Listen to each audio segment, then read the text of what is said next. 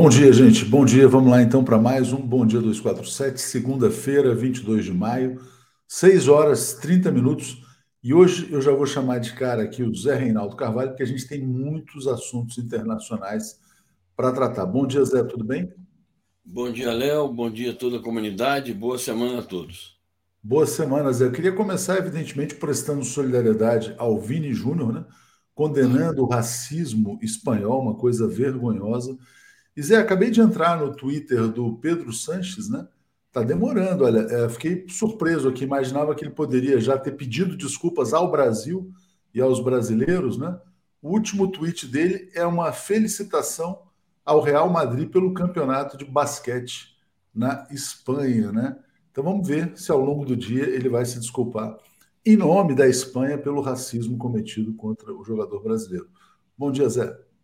Bom dia. É muito difícil, porque eles, na verdade, o Pedro Sanches, apesar de se apresentar como esquerda ou centro-esquerda, mas é sempre aquela esquerda social-democrata e que tem muitos compromissos com a classe dominante e com todos os seus vícios. De qualquer maneira, eu me associo ao que você diz, é, esperamos a, a retratação do governo espanhol, e, enfim, em nome de todo o Estado espanhol e da nação espanhola. Que por sinal é uma nação multinacional, na verdade, não? é um Estado multinacional. A, a Espanha não é um Estado, não, não, é uma nação única, né? Tem ali os catalães, tem os, os bascos, tem os galegos, nossos irmãos mais próximos, inclusive, onde nasceu a língua portuguesa. Enfim, a Espanha tem seus problemas também. Muito bom. Deixa eu agradecer, Zé, aqui ao Magno Cortez, assinante há 44 meses dizendo: ó, o M65 Rio Grande do Norte parabeniza o 247 pela cobertura de Lula no G7. A gente vai falar bastante sobre isso hoje ainda. Regina está dizendo: ó, bom dia, comunidade. Lula, estadista, pacifista. O Brasil voltou. Foi antológica a entrevista dele também. Muito boa participação no G7. Chico Peixoto está nos apoiando. Silvio Merri. E Marcelo Cardoso. Bom dia, comunidade 247. Com Lula, somos uma nação feliz que está dando a volta por cima. É, a gente vai falar bastante, mas vamos começar pela efeméride, né, como a gente faz tradicionalmente, Zé. Então vou botar aqui, ó, 22 de maio, 1895 morreu Victor Hugo. Diga lá, Zé. Muito bem. Na verdade, Léo, peço desculpa, eu já corrigi aí. O ano da morte dele foi 1885. Está corrigido ah, na, na matéria. É, na matéria demora um pouquinho para atualizar. Já, mas já atualizou. Já, já tá, ah, pronto. Beleza. 1885. Foi um grande escritor, um grande humanista, um grande político também, e engrandeceu a, as letras francesas. E acho que ele entrou realmente no panteão, não só da França, como de toda a humanidade, de toda a literatura mundial. É, Para resumir assim a, a, a, concepção do Vitor Hugo, eu escolhi uma frase aqui, para mim, antológica da obra dele. Ele dizia o seguinte: se fôssemos obrigados à opção entre os bárbaros da civilização e os civilizados da barbárie, escolheríamos os bárbaros. Isso está na obra-prima dele, Os Miseráveis, que é, na, na, na verdade, uma grande defesa da humanidade, dos humildes e dos humilhados. Bom, inclusive tem a ver né, com o que a gente vinha falando, quer dizer, sobre o racismo entranhado na Europa, na Espanha. E aí eu já passo para a segunda notícia aqui, Zé. O post feito pelo Vini Júnior, jogador brasileiro. Primeiro, né, depois ele fez um outro em que ele disse: Lamento dizer, mas a Espanha hoje é conhecida como um país de racistas. Zé. Corajosa afirmação, né? Além de ser uma reação legítima e justa a todo massacre que ele vem sofrendo já há vários meses, porque quase todo jogo agora acontece isso. Então ele mostra também coragem, porque ele está assim nas entranhas do monstro, ou seja, ele está vivendo entre racistas e teve a coragem de denunciar a sociedade espanhola como uma sociedade de racistas. É lamentável que isso ocorra, porque a Espanha tem muitos laços é, civilizacionais, culturais, humanos com o Brasil, Há muitos espanhóis aqui no Brasil, eu falei aqui da Galícia, é, eu venho da Bahia, na Bahia há uma, uma comunidade de galegos enorme, portanto, uma comunidade espanhola enorme. Aqui em São Paulo há uma comunidade enorme, aqui no bairro do Cambuceiro, centro da, da presença espanhola antigamente aqui em São Paulo. Então, não há nenhuma justificativa para esse tipo de, de atitude, mas, infelizmente, isso são sinais dos tempos e é preciso combater isso com toda a energia. Exatamente. Bom, Zé, eh, eu não sei se você acompanhou os desdobramentos, porque no mesmo dia, logo depois, o presidente da Liga Espanhola fez um tweet é, dizendo, dando, dando lição de moral né, no jogador brasileiro, ele retrucou, né, dizendo: olha, o seu campeonato está manchado pelo, pelo racismo. Ele não se intimida, né? Eu acho que isso que é uma coisa legal no comportamento dele também. Exatamente. Ele mostra que, além de um grande craque, é uma figura humana extraordinária e, repito, é um homem corajoso e sabe enfrentar as situações. E, na verdade, ele não está apenas se defendendo a si próprio, mas está defendendo toda uma, uma comunidade que se sente atingida, e é atingida objetivamente, por essas ofensas. Na verdade, está defendendo a própria humanidade, né? Quer dizer, então Exato. realmente foi fantástica ali a intervenção do Vini Júnior. E no, só para quem não acompanhou o caso, né? É, o estádio inteiro o agrediu, do Valência, na Espanha. É, ele foi reclamar com a torcida, foi apontar e acabou sendo expulso. Né? Ele foi expulso. Né? A vítima foi expulsa de um jogo de futebol na Espanha e a Espanha ainda não pediu desculpas a ele e ao Brasil. Bom, Zé, a notícia mais importante na guerra no fim de semana foi o fim da Batalha de Bakhmut, com vitória russa. Diga, Zé. Exato, foram nove meses de combates encarniçados por uma região estratégica. O município em si mesmo não é tão grande, é um município pequeno, mas é uma região estratégica. É um dos últimos bastiões é, que precisavam ser tomados ali na região do Donbass. Ontem o Zelensky deu uma declaração dizendo: não, mas a gente ainda tem um pé lá. Mas antes, antes de dizer que ele tinha um pé lá, ele declarou na própria audiência com Biden que realmente é, Bakhmut, ou Artyomovsky, como a Rússia gosta de chamar, foi realmente tomada pelos russos, e isso, na minha opinião, marca uma nova etapa no conflito, e vamos aguardar o que virá a partir disto, porque a, a Ucrânia anuncia a chamada contraofensiva, os países imperialistas do G7 decidiram fornecer mais armas, mais dinheiro para a compra de, de equipamentos militares, agora estão, anunciando a, o fornecimento dos F 16 e que vão é, adestrar os pilotos para pilotarem os F-16. Então, é, naturalmente, vai surgir uma nova etapa, não sabemos exatamente que novas atitudes a Rússia vai tomar, como ela vai reagir a esse contra-ataque ucraniano. Já começa -se a falar da questão do, de Odessa, que é um, poderia ser um alvo do Estado-Maior russo, mas não sabemos se é de fato um alvo do Estado-Maior russo. Está aí a notícia, Zelensky confirma a queda de Bakhmut, e eu acho que foi uma conquista militar importante. Detalhe, né? Coincidência, no aniversário de um ano da queda de Mariupol, que foi a outra grande batalha do conflito russo-ucraniano ou da operação militar especial da Rússia na Ucrânia, como os russos gostam de chamar. E está aí a manifestação do presidente Putin, parabenizando o grupo Wagner é, pela tomada de Bakhmut. Naturalmente que as Forças Armadas russas também participaram, deram toda a cobertura e vão naturalmente ocupar ali a região. Eu acho que estão dadas as condições, é, vamos entrar daqui a pouco na discussão é, política, né? estão dadas as condições para que é, seja criado realmente uma, uma realidade, já está criada uma realidade objetiva de conquistas militares que dão a baliza, na minha opinião, para ou um ponto de partida para negociações de paz realistas. Exatamente, cortei aqui errado, às vezes eu fico perdido aqui com os cortes. Bom, Zé, então é isso. Quer dizer, eu queria só que você falasse um pouco, né? A gente já falou algumas vezes.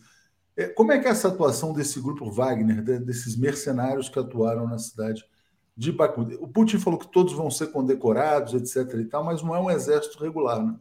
É, não é um exército regular, é um grupo privado, é, intimamente ligado ao poder estatal russo, ao poder nacional russo. Eles são russos, não, não é uma legião estrangeira, não é um grupo mercenário recrutado.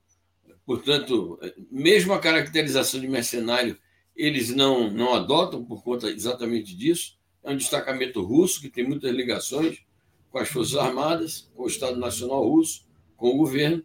São patriotas russos é, naturalmente, que é uma peculiaridade da, é, da, da, situação atual.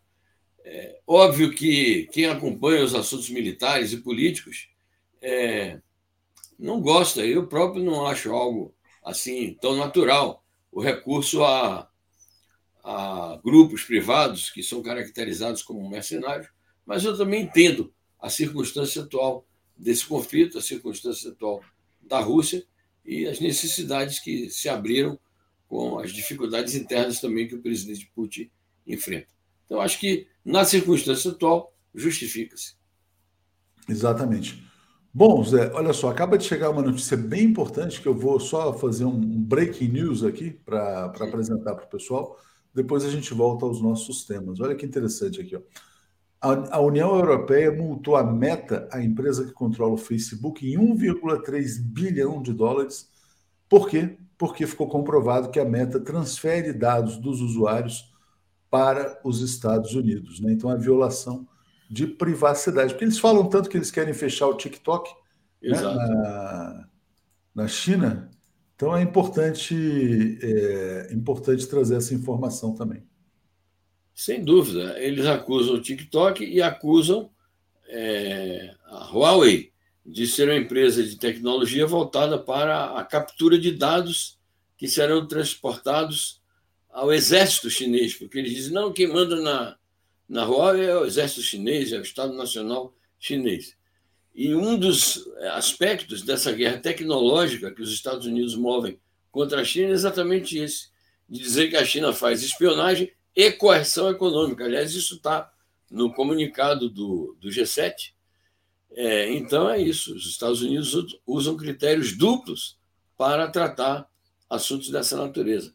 Eu acho que essa é uma denúncia gravíssima, até porque é, foi a União Europeia. Né? A União Europeia é um, é um bloco aliado dos Estados Unidos, embora, como a realidade está mostrando, com este fato aí, com suas contradições também.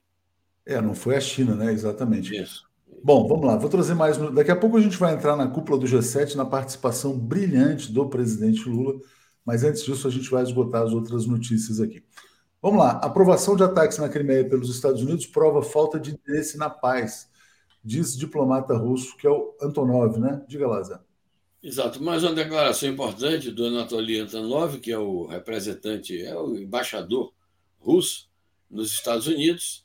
É, ao ele chamar a atenção para isso, é bom a gente fazer a seguinte reflexão. A questão da Crimeia já era dada como uma questão resolvida em 2014. É, claro, protestavam, diziam que não pode ser e tal, mas não se falava com tanta ênfase que era preciso recuperar a, a Crimeia para a Ucrânia. Né? E agora, no, no quadro do conflito que eclodiu a partir de 24 de fevereiro do ano passado, eles começaram a insistir nessa tese e agora chegaram a esse ponto de dizer que vão incentivar a Ucrânia a recuperar a, a Crimeia e, e fornecer as armas e, se for o caso, tropas necessárias, naturalmente camufladas, né? Tropas necessárias ao enfrentamento do exército russo ali. E o que o Antonov diz é isso: é, é, isso mostra que eles não querem a paz, mas há outras declarações de oficiais russos dizendo o seguinte: nós vamos considerar isso como um ataque direto a um território russo. Então, a OTAN que tome cuidado, os Estados Unidos que tomem cuidado, a União Europeia também, porque a Rússia pode considerar qualquer ação contra a Crimeia, que é território russo, um ataque, portanto, à Rússia e isso transformar a guerra em outra coisa, muito pior. Exatamente. Ô Zé, e uma coisa, a situação nos Estados Unidos hoje também é uma situação bastante delicada. Né? A gente deu uma matéria no site hoje é, sobre o embate entre os democratas e os republicanos sobre o teto da dívida. O Biden está dizendo o seguinte: quer dizer, que o, os republicanos querem ver os Estados Unidos protagonizarem um calote. Né? E essa possibilidade de calote pode acontecer ainda no mês de junho. É uma situação financeira delicada que mostra, mais uma vez, a fragilidade imperial. Correto. E o, o Biden está voltando correndo do Japão para os Estados Unidos, que diz que ele vai se dedicar os próximos dez dias exclusivamente a esta batalha, onde há muitas dificuldades políticas. É óbvio que isso está relacionado com a batalha eleitoral do próximo ano. Essa situação de caos econômico nos Estados Unidos vai favorecer os republicanos, o Biden será responsabilizado. Vamos aguardar se eles vão encontrar algum termo de acordo e também se os republicanos vão vender caro algum eventual acordo tópico, mas é uma crise que não se resolverá com uma medida legislativa apenas, mesmo que eles encontrem uma solução temporária, tópica, imediata, isso vai perdurar, porque isso faz parte da crise sistêmica do imperialismo, com repercussões internacionais, que é o seu declínio, e, portanto, a repercussão na própria multipolaridade, porque eh, vai se tornando cada vez mais claro que não se pode falar em ordem, mas se pode falar, sim, numa situação de multipolaridade cheia de conflitos, e na base desses conflitos está a profunda crise econômica e social dos Estados Unidos. E do mundo ocidental, né, como um todo, de certa maneira. Bom, Zé, cúpula do G7, então vamos lá. Reação chinesa. É, Global Times, né? Isso é a manchete da Reuters também, criticando a retórica anti-China do comunicado final do G7. E vou colocar também a, a repercussão na Rússia, a fala do Lavrov, em que ele fala o seguinte: que as decisões da cúpula visam conter tanto a Rússia quanto a China, disse Lavrov. Zé. Correto. A posição do Global Times reflete a posição que a própria chancelaria chinesa já tinha manifestado no próprio momento em que, na sexta-feira, o, o comunicado saiu, né? era sábado lá, sexta-feira aqui. É, naquele próprio momento, a, a China reagiu porque os Estados Unidos invertem eles dizem que a China faz coerção econômica. É o contrário.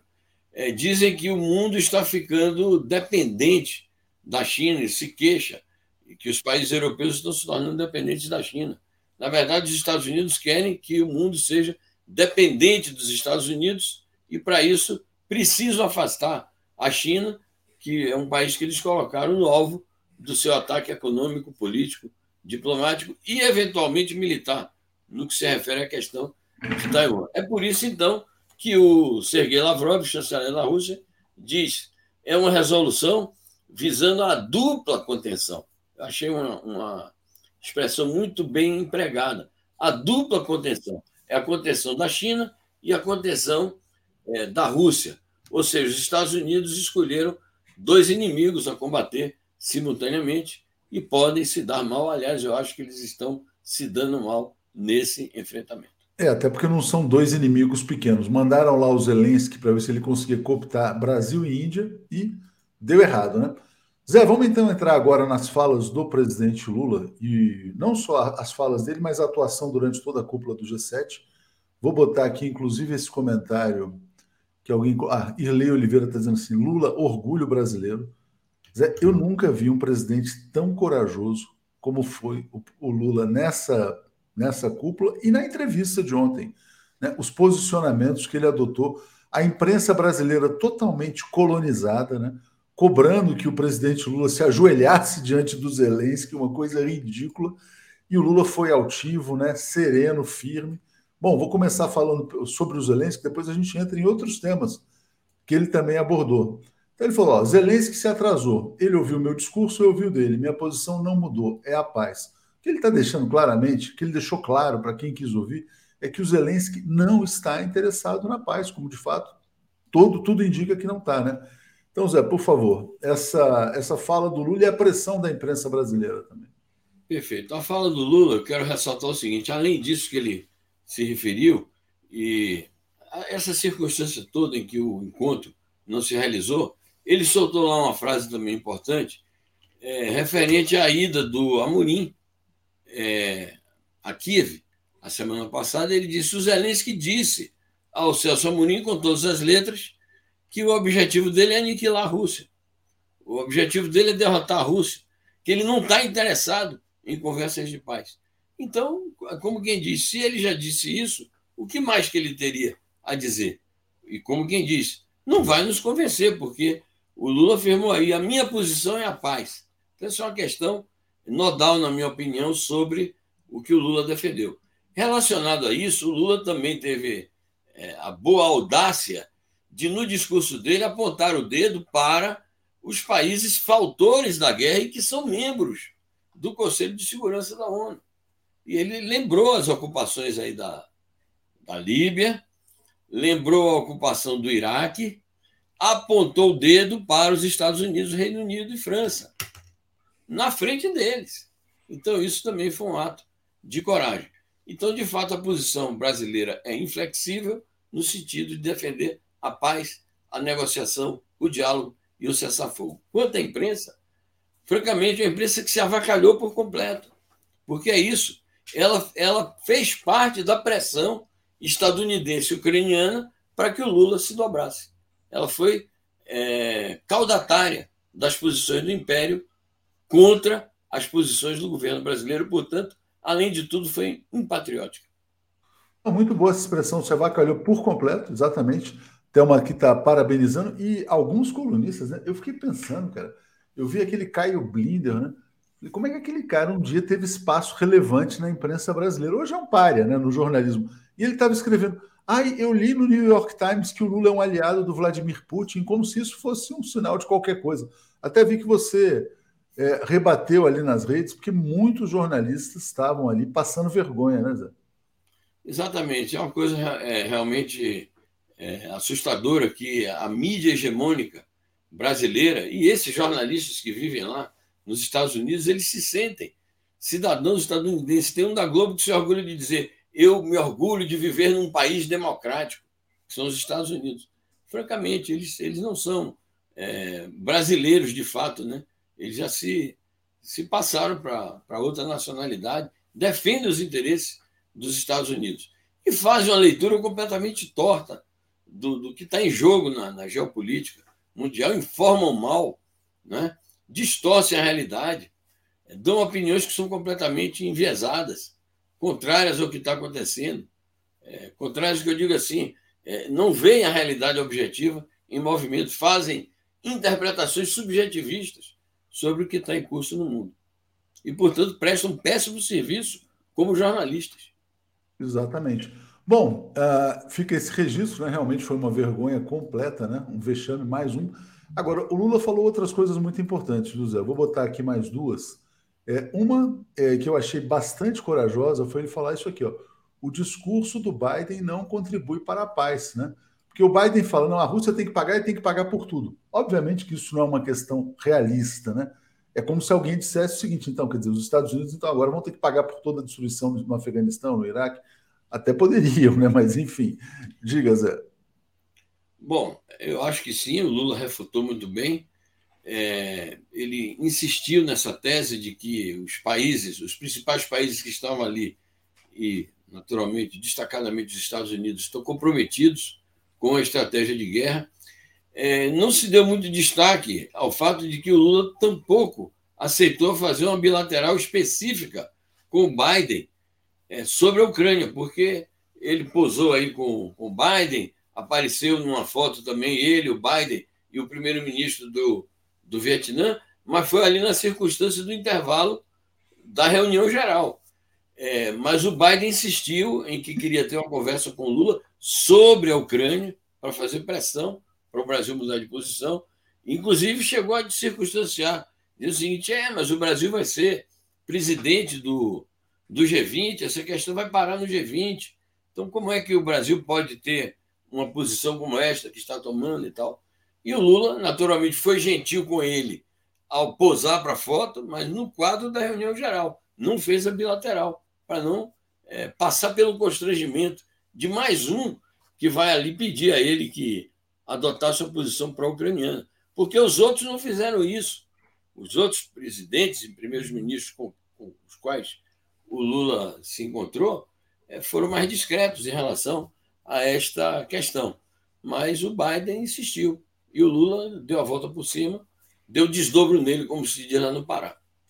Exatamente. Zé, e eu troquei mensagens depois com o Celso Amorim, e ele relatou o gigantesco orgulho que ele sentiu do presidente Lula e do Brasil nessa entrevista coletiva de ontem do presidente. Né? Bom, ele, uma... ele, ele, desculpa, mas ele é um dos corresponsáveis, né? o Celso Amorim sempre aconselhando bem o presidente Lula, mesmo não tendo ido na viagem. Mas não, ali claro, mas, dá, mas dá a impressão tivesse, dele também.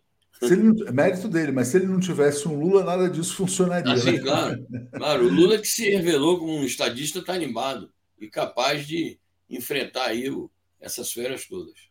E mais uma, uma fala do Lula, né? Ontem também ele defendeu a moeda dos BRICS, a reforma do Conselho de Segurança e uma nova ordem mundial. Ele falou: olha, o mundo de 2023 não é o mundo de 1945. Aquela ordem acabou, está superada. Diga, Zé. Eu diria mais, dizer, acrescentaria, para reforçar o argumento do presidente Lula, que o mundo de hoje tampouco é o mundo de 1989, 90, é, fim do, da década de 90, em que os Estados Unidos sentiram aquela embriaguez é, do vencedor da Guerra Fria e do, do hegemônico no, no mundo unipolar. Isso acabou também.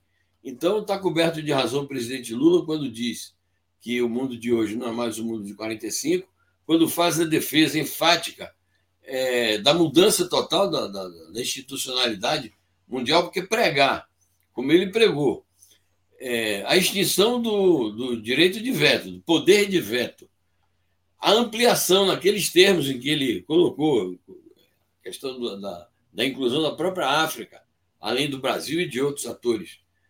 Fazer isto implica uma mudança completa, radical, profunda da institucionalidade atual.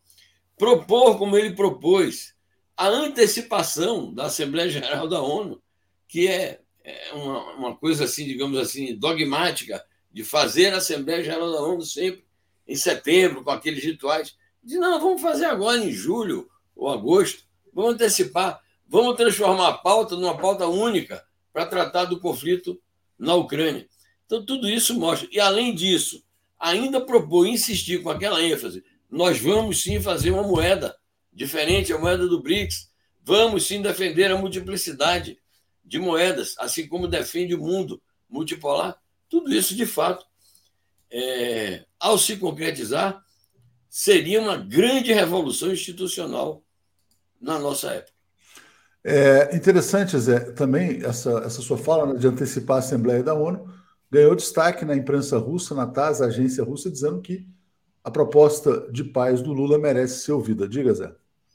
Importante, porque isso mostra que é, é um sinal, um primeiro sinal que a Rússia dá de que acata a, proposta do Lula né, de antecipar a Assembleia Geral da ONU para discutir a crise na Ucrânia. Então, é bom a gente se fixar nesse ponto, porque poderão ocorrer, a partir de agora, opiniões pró e contra é, a concretização desta proposta. Vamos aguardar.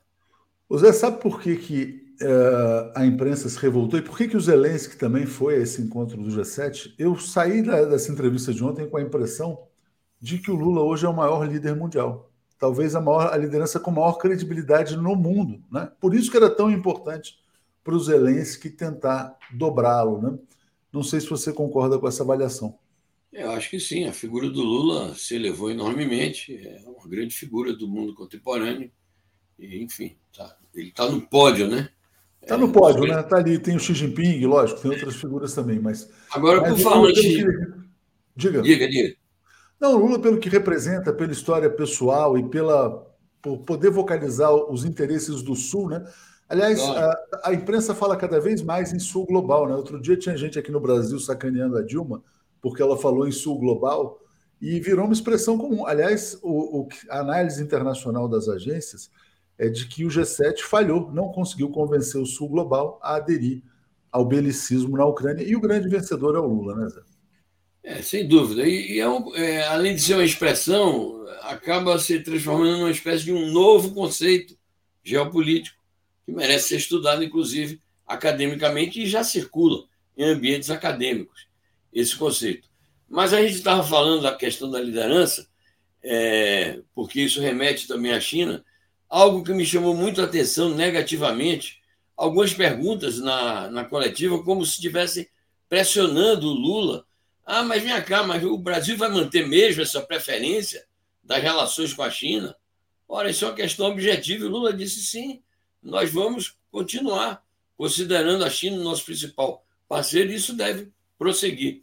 Você não sei se você notou isso. Teve uma ou duas perguntas que era feito num, num, num tipo de pressão, como quem diz assim, precisa o Brasil é, sair dessa. O, o eixo do Brasil é outro. Exatamente. Mas só essa última notícia importante também, Zé. Olha, a Áustria também cobrando mais diálogo com a Rússia, tendo uma postura racional dentro da Europa. Diga, Zé.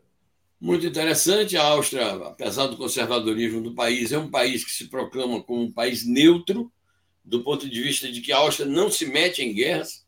É, é, isso é algo assim oficial na Áustria, se proclama como um país neutro. É, mas essa declaração do seu ministro das Relações exteriores é uma declaração que se soma à do próprio Lula, à do Modi, à do Xi Jinping e de outras lideranças importantes do mundo, no sentido de que a prioridade é a paz, a prioridade é o diálogo, e como a Áustria é um país ali do centro da Europa, isso pode também influenciar. Mesmo que a Áustria não seja um país protagonista, pode influenciar outras posições. É isso aí, Zé. Muito obrigado. Orgulho do presidente Lula, diz a Flávia aqui. Gado devidamente bloqueado. E vamos dar sequência aqui com o Paulo e com o Florestan. Valeu. Muito bem. Boa semana a todos. Bom programa. Tchau, tchau. Obrigado, Zé. Bom, deixa eu só atualizar rapidinho aqui os comentários, já já embarco. Tem muito superchat aqui. É, vou rodar aqui por todos e chamo na sequência Paulo e Florestan. Marcelo dizendo assim: olha. O Ocidente já deu o que tinha que dar ao mundo: destruição ao morte, que aceite, destruição e morte, que aceitem sua decadência o quanto antes. Que ouçam Lula. Lila da Silva, bom dia. Corajosa, como sempre, a manifestação, a manifestação de Gil no Twitter. Já colocamos no site também, importante. Estela Bettini, grande líder nosso brasileiro, nordestino Lula. Olavo Nunes, bom dia. Lula, mais uma vez, representando a nação brasileira. Orgulho de ter feito, ter feito L. Gilberto Geraldi, em artigo no 247, Jeffrey Sachs lembra Kissinger. Ser inimigo dos Estados Unidos pode ser perigoso, mas ser amigo é fatal. Cristina Vilas Boas, bom dia, começando a semana bem informada. Marcelo Cardoso, bom dia, comunidade. Com Lula, somos uma nação feliz que está dando a volta por cima. Bom dia, Paulo. Bom dia, Florestan. Paulo, ajusta aí seu corte, aí sua câmera. Tá muito... Pois é, olha aqui. Eu estou quase, tô quase aqui sendo decapitado. Então, não, não vamos decapitá-lo. Bom dia, Florestan, tudo bem? Pronto, está melhorando ali. mais um pouquinho ia bem. Se você conseguir. Mais um pouco, Paulo, mais um pouco. Um pouco mais, um mais pouco. De, menos teto, menos teto, só baixar é, um pouquinho. Aí, Isso, aí. aí. Não, mas tem que cair, é? Opa. Aqui aí. o computador está longe, a câmera está tá longe, está é. caindo. Bom. Vamos lá, vamos lá. Bom vamos dia, Florestan, tudo bem? Bom, bom, bom dia, Léo. Bom dia, Paulo. Bom dia, comunidade. Tudo certo, começando mais uma semana com essas notícias terríveis da Europa, né? Vamos é falar do futebol, mas antes vamos só fechar esse tema da cúpula do G7, porque realmente o Lula arrebentou. Bom dia, Paulo. Tudo em paz? Bom dia. Bom dia, Florestan. Bom dia a todos e todas. Vamos lá. Florestan, sua avaliação sobre a participação do Lula na cúpula do G7 e essa posição firme em defesa da paz. Pois é, Léo, eu estava ouvindo você uh, com o Zé Reinaldo falando que o Lula hoje é o grande líder uh, mundial. É, o, é o, nome que chama mais atenção pela sua posição firme. Né? Ontem, no, no Bom Dia uh, 247, com o Rodrigo e a Hilde, eu falei exatamente isso, né? que o Lula ele, ele marca a posição, cria até acho que a, a, a inveja no, no, Macron, no primeiro-ministro da Alemanha, né, porque ele tem coragem de peitar uh, posições uh, contrárias à dos norte-americanos ou dos estadunidenses. Né? Uh, e o Biden fica pé da vida, porque ele tenta pressionar para o Lula aderir e o Lula manteve posições firmes pela paz, né? Eu acho que essa é a grande marca uh, desse encontro, né? Porque foi o Lula que falou: não, não pode ter guerra, nós estamos perto de uma guerra nuclear e falando isso em Hiroshima, né? Uh, onde ocorreu uh, a morte imediata quando soltaram as bombas em, em 45 de 70 mil pessoas, né? Muitas delas evaporaram só com o calor da explosão da bomba atômica. Aliás, Uh, os Estados Unidos é o único país no mundo que soltou duas bombas atômicas uh, contra uh, populações no planeta.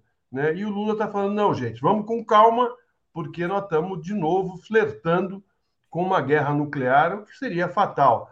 E, e eu acho que mesmo com Zelensky, né, que foi para o encontro tentar se aproximar, principalmente dos grandes líderes, porque ele está atrás de dinheiro para comprar armas, para uh, manter a guerra, né? ele também queria uh, a foto ao lado do Lula, queria tentar atrair o Lula para uma posição uh, que o Lula não quer. O Lula, você vê, ele não se encontrou com Putin e também não quer se encontrar com Zelensky. Né? E, e não saiu na foto com Zelensky, mas falou o que ele pensava da guerra, condenou a invasão da Rússia ao território da Ucrânia, mas mantendo sua posição firme né, de, de, de um mundo multipolar. Paulo, a sua avaliação sobre a participação do Lula, eu não sei se você assistiu a entrevista de ontem, eu achei brilhante e muito corajosa também. Diga lá, Paulo. Olha, uh, o Lula realmente deu uma aula uh, de independência uh, diplomática, que é assim a chamada, a nossa velha orientação diplomática, de, uma, ah, de, um, de um país que procura os seus interesses, reconhece os interesses, ah, os interesses de outros povos, mas não evita qualquer alinhamento automático. Ele deu, em sua passagem uh, uh, nessas, nessas, nessas conversas, nessas suas manifestações, deixou claro uma postura de um país que tem, a, na sua independência, uma política externa independência, que é a velha tradição do Itamaraty brasileiro, o seu ponto central. Ou seja, o Brasil e o Brasil com Lula não precisa de alinhamentos automáticos, ele se alinha com os seus interesses e vai, e vai se alinhar com a preservação da paz. Por isso que é muito importante ele falar em paz. Ele é o único que, em meio a toda a conversa, ele fala: a questão é a paz. A questão é a paz. Ou seja, ele não sai de uma prioridade. Ele não sai daquilo que é a meta do Brasil e aquilo que é a meta que interessa aos povos do mundo porque a guerra não interessa a nenhum povo do mundo. A, a guerra só interessa à indústria, só interessa ao, a, a, aos impérios. E quando a gente vê, e é uma coisa que eu queria falar que é muito importante, esse artigo que você mencionou, Atush, do Jeffrey Sachs, que é um pensador independente da, da, da esquerda americana e que faz uma crítica assim absolutamente correta e, e pertinente, que todos aqui que são os assistidos deveriam ler, porque além de tudo é didático. Ele mostra assim realmente, quer dizer, qual o lugar da América, o lugar dos Estados Unidos nessa, uh, uh, uh, nessa conjuntura. Continua como, como ocorre desde a o fim da Segunda Guerra, colocando-se e agindo como a potência imperial do planeta, aquele que coloca os seus interesses de império militar à frente. Nós, brasileiros, sabemos o quanto nós pagamos por esse império militar. Sabemos, inclusive, no golpe de 64. Sabemos, inclusive, naquilo que aconteceu uh, uh, uh, na, na, América, na América Central, e tudo isso pela, por intervenção americana. Então, para nós, o interesse na paz não é só um interesse correto, é um interesse mundial, também é um interesse nosso particular, como brasileiros que estão sob esse império, que, como deixa muito claro o artigo do Jeffrey Sachs, é, acima de tudo, um império militar. Não tem nada de comércio, de, comércio, de diplomacia, de valores. Tem interesse na guerra, no, no domínio dos outros povos. Importante se lembrar, e só fazendo um registro aqui, Jeffrey Sachs, colunista do Brasil 247. Hein? Brasil 247 é um dos poucos veículos no Brasil que publica o Jeffrey Sachs. Por quê? Porque o Jeffrey Sachs passou, na verdade, a, a ele, ele, desafia né, a ordem convencional. Bom, vamos lá. Uh, Eduardo Ventura dizendo: a última resposta do Lula merece um recorte 247. Toda, não, eu, essa entrevista eu já vi duas vezes, ela é realmente muito impressionante. Né? É, Marcelo Lopes, o Ocidente ah, já tinha lido e esperançar novos mundos. A foi Biden que proibiu os Zelensky de encontrar o Lula para continuar a guerra, quer desovar as armas mais velhas e gerar lucros. Pois é, o Lula foi muito claro, né? A imprensa lá, ó, oh, o Lula não se encontrou com os Zelensky e tal. O Lula falou: olha, tinha um horário ele não foi, se ele tinha alguma outra coisa para fazer, o problema é dele. Né? Ele é adulto, sabe o que faz. Né? E o Lula também falou, viu, Florestan? Ele falou assim: ó, a postura do Biden não contribui para a paz. É. O Lula foi muito corajoso. E aí eu vou perguntar para vocês dois: foi uma coragem que ultrapassou o limite assim da, da segurança? Né? Ou, ou o Brasil já está numa posição de firmeza que pode falar as coisas na lata sem risco de retaliação?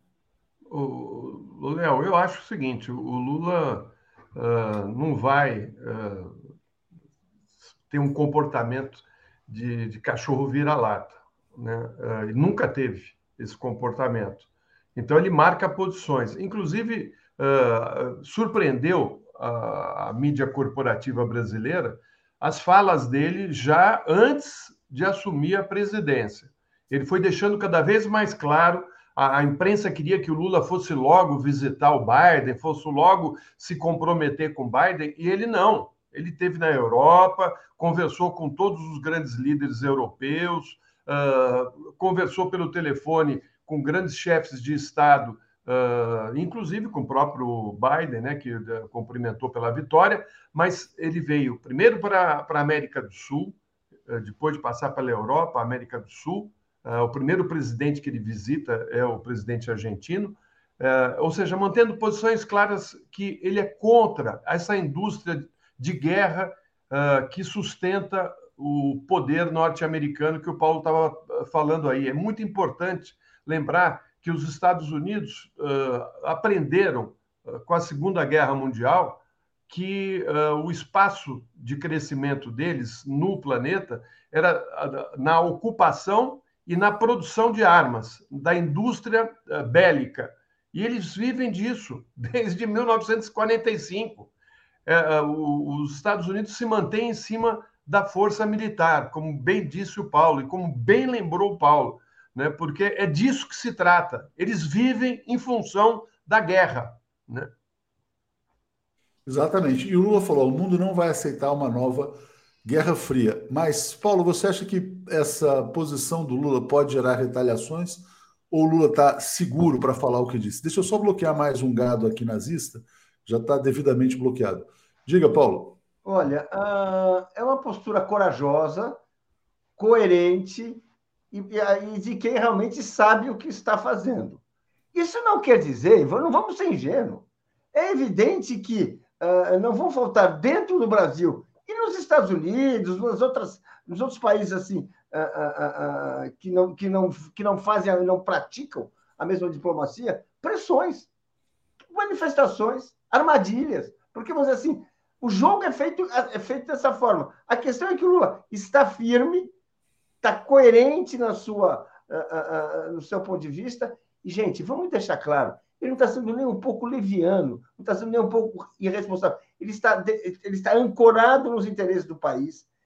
Ele tem o apoio dos brasileiros, que há muito tempo repudiam qualquer postura de dependência, repudiam dominação externa, que são orgulhosos da sua independência, que tem, tem, tem clareza de que necessitam, sim, com alianças, com parcerias, com tudo que for, mas que tem um destino para cumprir, que tem uma, uma, uma vocação nacional para ser cumprida.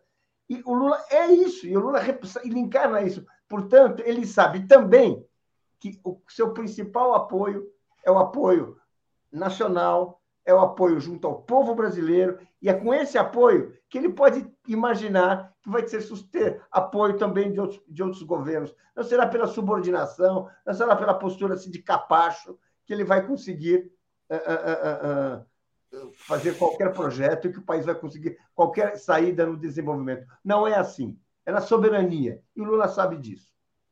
É isso aí. A Silvana dizendo: bom dia, companheiros. Lula brilhou no G7 como brilha em todo lugar, nossa maior estrela. E começou a entrevista, uh, Florestan, mandando um recado muito importante né, contra o racismo na Espanha em defesa do Vini Júnior. Vamos ouvir. Bem, primeiro, eu queria. Opa, peraí.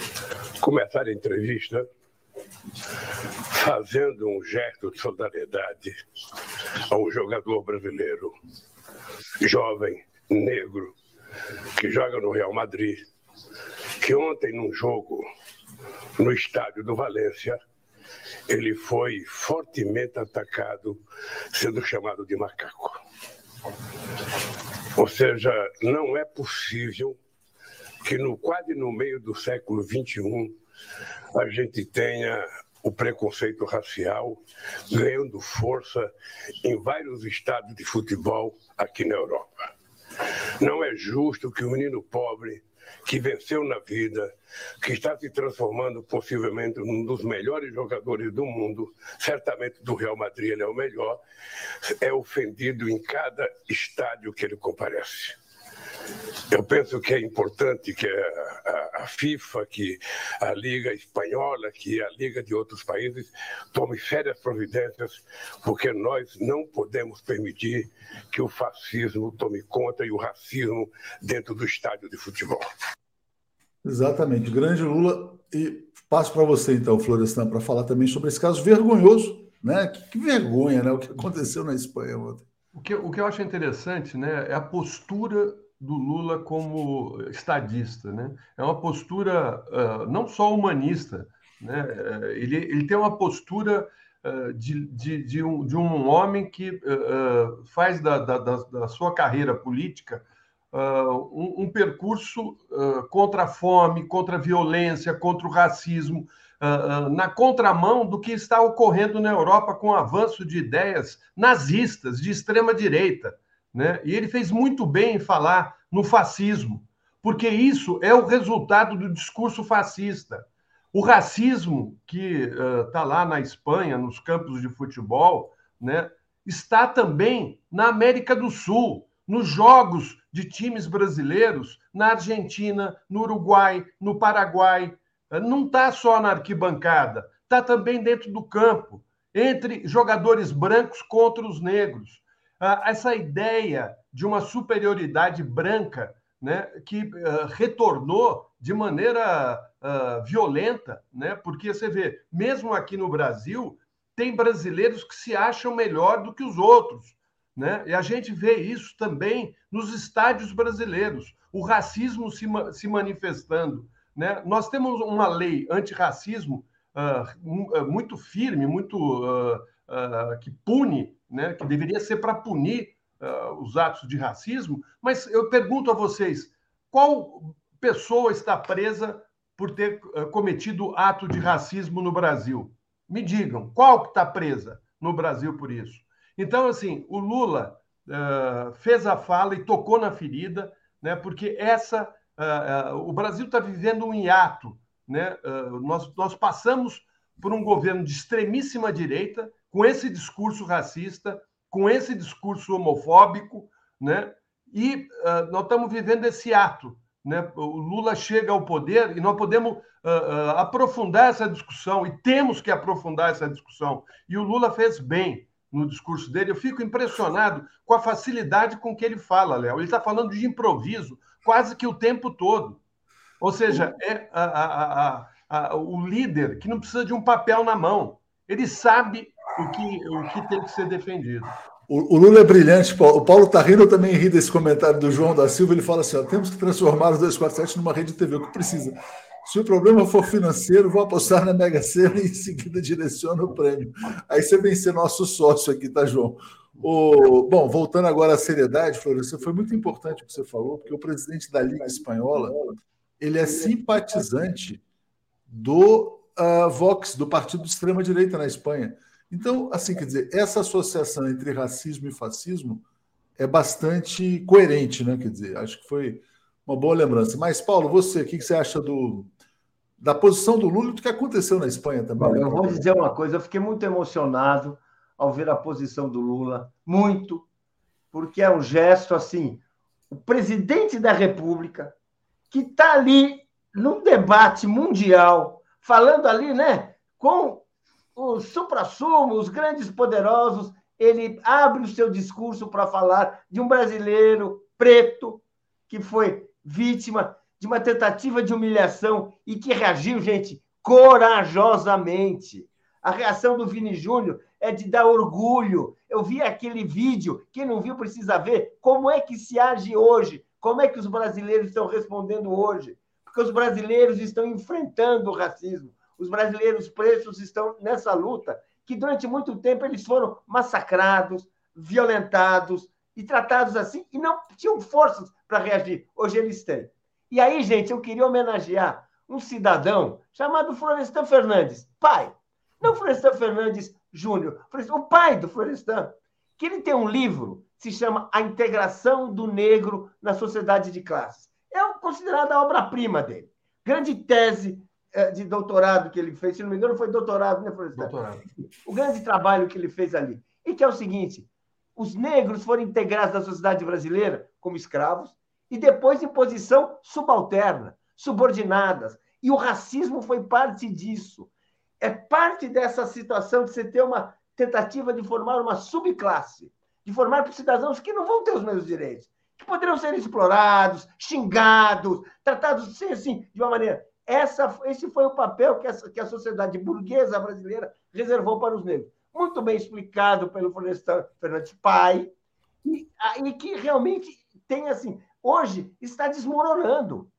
Então, quando você tem um presidente da República que faz a defesa do, do Vini Júnior, e uma defesa corajosa, profunda, completa, ele dá o exemplo. E quando você vê o próprio Vini Júnior indo para cima, apontando, falando, olha o cara ali. Ou seja, gente, nós estamos assim, o Brasil está vencendo essa guerra.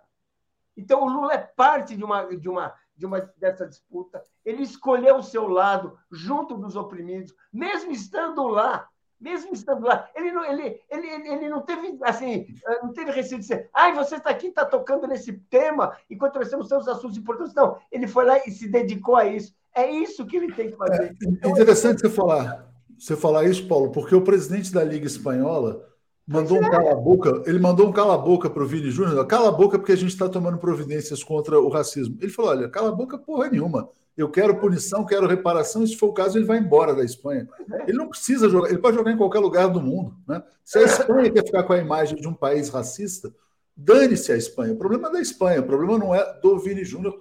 E olha, eu estou muito surpreso de ver, olha, já é meio-dia na Espanha, e até agora o, o Pedro Sanches não se manifestou. Tá? O último tweet dele é comemorando o campeonato de basquete do Real Madrid. Sobre isso que o, o Paulo falou, Florestan, o Richardson está dizendo: ó, sempre fizeram de tudo para evitar que o preto chegasse no topo. Escravizaram, marginalizaram, mataram, mas nunca vão derrubar quem nasceu para ser grande. A história se esquece dos ratos espanhóis e agiganta quem luta contra essa gente ruim. É isso aí. Parabéns ao Richarlison também. Vários jogadores se manifestaram Diga, Florestan. Não, e é bom lembrar né, que foi justamente o Lula que criou as cotas e que colocou na mesa a questão do racismo. Né? Foi o presidente Lula, porque uh, os outros go governantes do país sempre deixaram esse assunto meio na gaveta, né? não vamos mexer nele.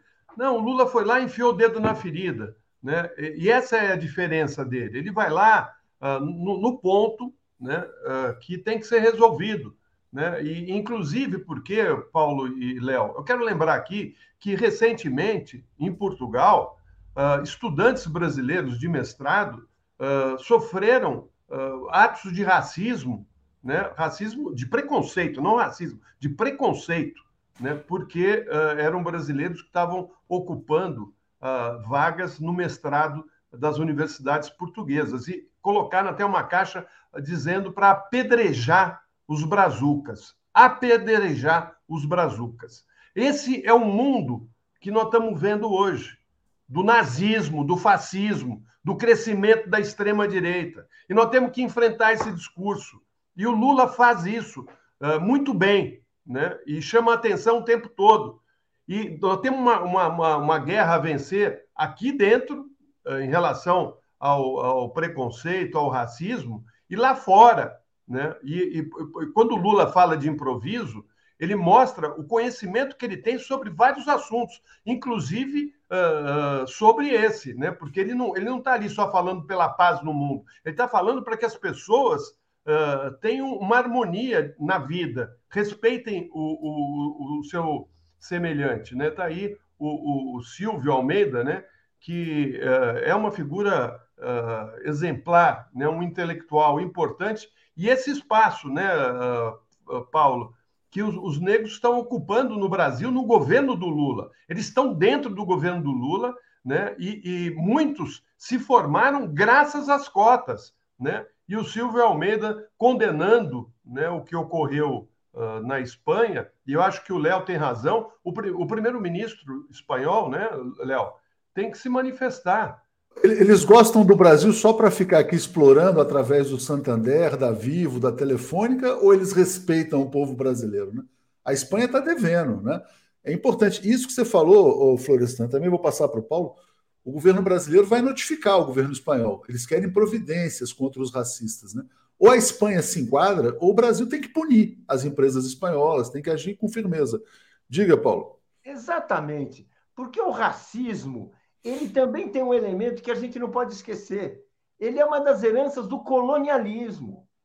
Foi o colonialismo que tirou, que foi lá escravizar as pessoas na África, transportar para o Brasil e deixar aqui em posição de subalternos, de subhumanos, dominados, inferiorizados. E, e isso é conservado até agora porque isso interessa aos herdeiros do lado favorável do colonialismo, aqueles que herdaram as fortunas, que herdaram as escolas, que, que herdaram o, e interessa aqueles que querem também manter essa posição subalterna. Então é muito importante. Isso tem a ver, e o governo brasileiro, que é o, é o, e é o governo Lula, que é um governo anticolonial, anti-imperialista, no sentido de defender a autonomia dos povos, defender os direitos dos povos, tem sim que cobrar providência, porque é uma vergonha mundial que um dos maiores jogadores do mundo, gente, o Vini Júnior hoje é ali, pega os 10, é um dos maiores, seja atacado, tentem humilhá-lo dessa forma. Isso é inaceitável, isso é uma coisa contra a civilização mundial. É uma coisa que o nosso século não pode admitir. Se admite, Governos como Lula não podem aceitar. Tem sim que cobrar providências. A Bárbara Arena dizendo: a suposta superioridade branca nunca foi desconstruída em todas as instituições das sociedades mundiais, desde sempre, né? Então faz muito bem o governo brasileiro ao agir. Deixa eu trazer um último tema para vocês, porque o Lula vai chegar aqui, vai ter que descascar um abacaxi no Brasil também. Ele vai avaliar essa polêmica entre a Petrobras e o Ibama, ele vai ser o árbitro da disputa. E ele falou: olha, o Brasil, ele falou que a princípio é favorável à exploração de petróleo, porque são, isso aí está a 500 quilômetros do território, mas vai ver quais são os danos ambientais. Eu acho que ele vai tentar chegar a um ponto de equilíbrio, mas diga, Florestan, é um tema que a gente abordou muito na semana passada. É, é um tema espinhoso, né? Mesmo porque uh, ele uh, retomou a amizade com a Marina Silva, né? E, e essa postura contra a, abertura desse, dessa exploração vem justamente do grupo da Marina, né? E, e, aí ele vai ter que, pisando em ovos, tomar muito cuidado para ver definitivamente se vai ocorrer algum impacto ambiental ou não a exploração desse petróleo. Agora, é, eu acho que o Randolph tem uma postura diferente do da Marina. Né? O, o presidente vai ter que analisar as, as, propostas e eu acho que é, que é uma coisa que é, pode causar a primeira crise é, no governo dele. É, por isso que eu acho que ele vai, com muito, muita cautela, né, chegar a, a, uma denominação que seja de interesse da nação e, e vai ter que explicar isso uh, de maneira clara, né? Fazendo a exploração ou não é, é um assunto bem espinhoso para ele, porque vai criar problemas uh, para aqueles que defendem a exploração, porque é um direito de você usufruir dessa riqueza, né? Uh, enfim, você vê ali a posição do Randolph é nesse sentido que a exploração uh, vai trazer divisas para o Estado dele, e, e vai trazer recursos para o país, e o país quer, quer crescer, quer se desenvolver, e, e tem a questão ecológica que tem que ser levada em consideração. É bem complicada a situação do Lula, né, Paulo?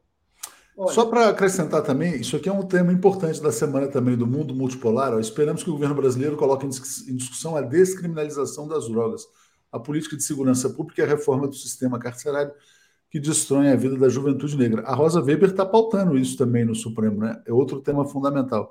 Diga, Paulo, sobre Petrobras e Ibama. Olha, uh, eu acho que nós temos uma experiência e um aprendizado. Uh, o que, o que, o, a, a, discussão no passado, né, que foi uma discussão que provocou uma ruptura, um afastamento do Lula com a Marina Silva e todo um, um afastamento do debate ecológico. Eu acho que todos aprenderam com isso. E eu acho que nesse momento, quando a gente vê o futuro e vê a necessidade cada vez maior de explorar as energias naturais com respeito, ah, ah, não de uma maneira selvagem, mas de uma maneira cautelosa, de uma maneira coerente, que leve em conta ah, as necessidades ambientais também, mas ao mesmo tempo leve em conta as necessidades da população que não podem ser ignoradas, gente. Vamos olhar assim para a, a, a, o direito de, de, de utilizar os recursos que a natureza oferece. É um direito muito evidente e as mudanças que os cálculos que existem, os estudos que existem, que podem trazer do, do que, dos benefícios que, esse, que a, que, a, exploração do petróleo na bacia amazônica pode trazer, são tão grandes que se o Brasil não explorar, outros países vão explorar. Ou seja, já é uma coisa assim tão, tão evidente no mundo de hoje, isso aí, que, bem, é, é, é esse, essa, essa, essa, esse anúncio do Lula, essa possibilidade que o Lula abriu, é uma possibilidade muito grande e é uma possibilidade muito bem-vinda, porque é uma coisa feita sem uh, sectarismos, sem debates ideológicos, cada um tem, tem seus pontos de vista, tem, né? mas que tem realmente um grande ponto de vista, que é o interesse do Brasil, é esse interesse de um mundo que está cada vez mais periclitante, em que o país está com cada vez mais dificuldades, e aí nós temos uma oportunidade inegável, inegável, de beneficiar o nosso progresso, de beneficiar o desenvolvimento, que é aquilo que nós sabemos, humildemente aprendemos, que através disso que a gente cria empregos, que a gente abre escolas, que a gente, enfim, conquista um lugar mais efetivo na vida do mundo. É isso aí. Obrigado, Paulo. Obrigado, Florestan. Vou chamar o Alex aqui e o Marcelo. Boa semana para todos. Obrigado. Esse é um tema sensível, né? Divide muito aqui a comunidade. Vamos ver se é possível chegar a um ponto de equilíbrio. Valeu, gente. Obrigado. Vamos lá. Trazendo então aqui o Alex, o Marcelo. Bom dia, Alex. Tudo bem? Bom dia. Bom dia, Léo. Bom dia, Marcelo. Bom dia a todos. Bom, bom dia, Marcelo. Tudo em paz? Bom dia, Léo. Bom dia, Alex. Bom dia, comunidade. Boa semana para todos nós aí. Vamos lá. Deixa eu trazer aqui vários comentários. A gente volta ao tema do Vini Júnior, tá? Porque realmente tem que ser comentado ao extremo, né? Ontem o Boa Noite foi muito bom com o Nego Tom e a Camila falando sobre esse tema. Já tem vídeo no Cortes 247 também, né? É, Marrege está dizendo o seguinte: onde estão os não racistas da Espanha? Eles têm que mostrar ao mundo que existem. Renata Ferraz, além de tudo, Lula dá exemplo aos países dos jogadores pretos no futebol europeu, que se não são a maioria dos times, é um grande número, né? É, Galo, em 2023, há quem se surpreenda com o racismo na Espanha. É, o Marcelo Moacir, o passado de Lula qualifica para assegurar a soberania brasileira e contrapor os Estados Unidos pelo seu currículo. É, Cristina Vilas Boas, Dona Linduim educou o menino Lula com sabedoria, o menino é o pai do homem, né? Jovino Pereira, o caso Vini é sintoma do mundo atual e tem relação com o nazismo na Ucrânia. Lene Brito, Lula com seu posicionamento firme coloca os Estados Unidos em xeque. Miguel Silva, todos querem a paz, mas quando Merkel e Hollande reconhecem que os acordos de Minsk eram só para dar tempo de armar a Ucrânia, é melhor abrir o jogo, né? Bom, li todos aqui. Alex, o caso Vini Júnior, e a gente segue nesse debate, então, vamos lá. É, esse, esse caso do Vini, vergonhoso, inaceitável, o estádio inteiro insultando, e o Vini Júnior é que foi expulso no fim, porque ele, ele foi lá tomar satisfações, é claro, com, com, com os torcedores, quer dizer, esses racistas conseguiram o que eles queriam, que era tirar o Vini Júnior do jogo. Ele acabou sendo expulso e o time dele perdeu. O técnico do Real Madrid, o Ancelotti, no, na, na, sua entrevista depois do jogo, disse que aquela, aquela altura o juiz tinha que parar o jogo, acabou, acabou o jogo, porque era o estádio inteiro insultando. Tinha que parar o jogo naquele momento, e não tem mais jogo. É um caso que extrapola o futebol, evidentemente, porque tem implicações sociais e políticas. Né? É, é a, a, a, La Liga, que é a CBF da, da, da Espanha, é dirigida por um senhor é, filiado ao partido de extrema-direita, o Vox, é, e que é, ontem também praticamente culpou o Vini Júnior pelo episódio, em vez de repudiar os, os, os racistas. É, eu acho que não, não, não tem mais clima para o Vini Júnior continuar jogando na Espanha. Ele é um dos maiores jogadores do mundo, se não, se não maior. É, e aí, é, é como é que você vai fazer? Você vai prender 60, 30, 40 mil pessoas do estádio? Impossível.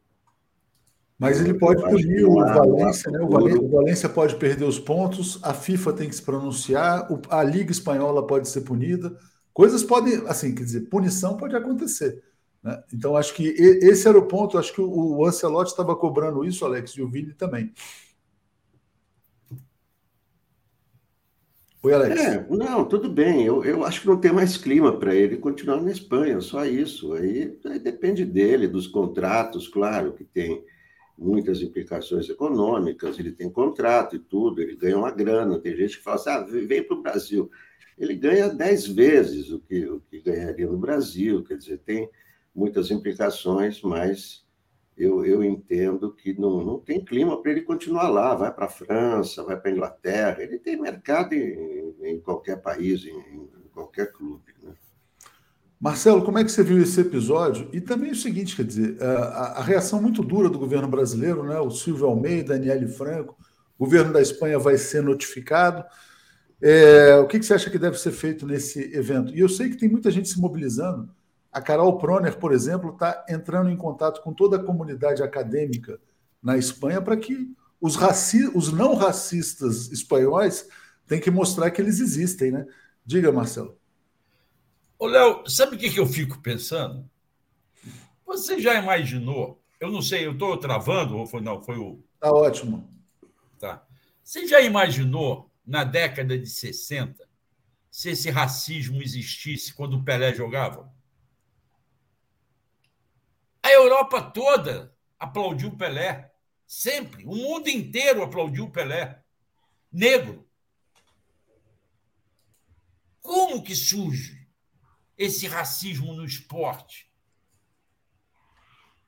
No futebol, que sempre teve a convivência de jogadores negros, famosos, importantes, reconhecidos, não apenas os brasileiros. Eu acho que é preciso, sim, eu concordo com tudo que o Alex falou, concordo com o técnico do Real Madrid, tinham que ter parado o jogo, esvaziado o estádio, sem devolver dinheiro, imediatamente, numa posição firme contra esse racismo.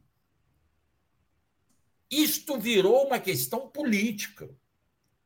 Não é mais meramente esportiva, é uma questão humana. Acho que a Carol faz muito bem, ela é magistrada nas, na Universidade lá de Barcelona. Eu acho que ela faz muito bem em juntar os acadêmicos para darem uma resposta a isso. Agora é um movimento político. E o Lula fez muito bem de cobrar das autoridades americanas. Esta liga esportiva, futebolística, não sei como é que se chama, porque eu não sou dos caras que mais acompanham esporte, tem que ser punida. Não pode permanecer assim. Eu não sei se o, o Valença que ganhou deve perder os pontos ou não, se ele participou dessa, se ele teve participação direta nessa questão. Não sei. Mas não pode ficar em brancas nuvens. Em brancas nuvens. Tem que fazer uma agitação política para combater esse racismo. Do contrário, isso vai ser uma bola de neve que vai crescer cada vez mais. É isso aí. É, Alex, vamos lá, vamos então mudar, mudar de assunto, porque são muitos assuntos importantes. Queria te ouvir também sobre como é que você avalia a participação do Lula no G7. Sua conexão está embaçada, sua imagem está embaçada, tá, Marcelo? Se você quiser. Agora está melhorando, mas às vezes vai consumindo aí a internet. Mas estamos te ouvindo bem. É, o Lula no G7, Alex. Eu acho que ele estava deslocado no, no, G7, né? Ele disse que não foi lá para discutir a guerra, mas o G7 se reuniu para discutir a guerra, né? Então eu senti que ele estava meio deslocado, porque ele estava ali no meio do G7, todo o G7 é favorável à Ucrânia, e o Lula ali claramente externou posição favorável à Rússia, não há mais dúvida de que não é? a posição dele pode estar certa, pode estar errada, mas a posição dele era. É, ele, ele, ele, apoia a Rússia, isso é, está claro. Ele apoia o país maior. Né? A Rússia é um país gigante, a Ucrânia é pequenininha, a Rússia é muito maior que a Europa. Você pega, Alex, você pega o mapa mundo. Eu discordo radicalmente do que você está falando, mas tudo bem, diga lá. Não, discordo assim. Bem, é, da primeira ou última frase. Isso, todos podemos discordar. Eu estou dando Não, a minha podemos, opinião. Podemos, lógico, podemos. A, a Rússia é um país gigante né, muito maior que a Europa, né? a Ucrânia, sem dúvida, é um país pequenininho, é, e, o, e, o, Lula, o Lula evitou o Zelensky, foi evidente que ele não queria conversa com o Zelensky, é, porque ele, ele a, toda hora ele, ele externou, quer dizer, na, na, conversa com Macron, ele disse: olha, Macron, cuidado, não pressiona a Rússia, porque a Rússia é, tem um arsenal nuclear, né? É, então, é, é, a proposta da Ucrânia é a rendição da Rússia. Então, a, posição do Lula é essa. Então, eu acho que ele ele estava deslocado, né? Porque todo o G7 ali de, de, certa forma, ele ajuda a Ucrânia. E, e, e, o Lula realmente está. Nisso tá, eu concordo tá, com você, porque de fato o Lula estava deslocado, porque é o seguinte: na cúpula da guerra, o Lula representava a paz. Então, se você vai no clube da guerra e defende a paz, você fica deslocado. Isso é um fato. A posição do Brasil não é uma posição em defesa da Rússia. A posição do Brasil é uma posição em defesa da paz, da paz mundial. Isso, para mim, está claríssimo. O Lula, aliás, não só do Brasil. E o Lula não estava completamente isolado, porque essa é a posição do chamado Sul Global. A posição da Índia é exatamente a mesma do Lula em relação a esse tema. Né? A, Índia não, a Índia não vai aderir a sanções, a violência, a belicismo a coisas desse tipo. Então, o Lula defende a paz, diz que o Zelensky e o Putin têm que negociar, têm que sentar, obviamente, só vai haver paz quando um lado não achar que vai esmagar o outro. É absolutamente irreal do Zelensky achar que ele vai esmagar a Rússia, e ele também está cobrando que a Rússia negocie a paz. Agora, no clube da guerra, o Lula defendeu a paz e o Lula teve muita coragem, inclusive. A coragem de dizer que o discurso do Joe Biden não contribui para a paz. Porque o discurso do Biden é: vamos esmagar e destruir a Rússia. É óbvio que isso não vai acontecer, né? A menos que o mundo acabe. Marcelo, diga. Não, eu concordo com o Léo. Eu acho, Alex, que você parte de determinados princípios diferentes. O Lula sempre falou que era a favor da paz. O Lula condenou, inclusive, a Rússia em determinados pontos por invadir a Ucrânia. Todo mundo disse que ele não fez isso, ele acabou falando isso. Agora, não vejo motivo para ele encontrar com Zelensky, que não quer conversar sobre paz. Acho que o Lula tem que conversar com o Papa, que são os dois que defendem essa posição de buscar uma negociação. Entende? Acho que o Lula tem que continuar insistindo nessa tecla.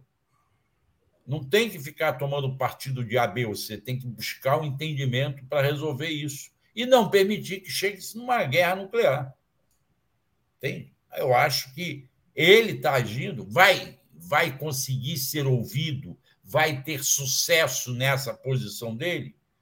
Mas você não precisa ter certeza de que vai ter sucesso para abraçar uma causa. Eu só sei que abraçar a causa da guerra não é a melhor coisa abraçar a causa de você fazer impedimentos, punições, boicote, não é a melhor solução. Tem que sentar e negociar, tem que conversar. E acho que o Lula, nesse ponto, concordo com ele.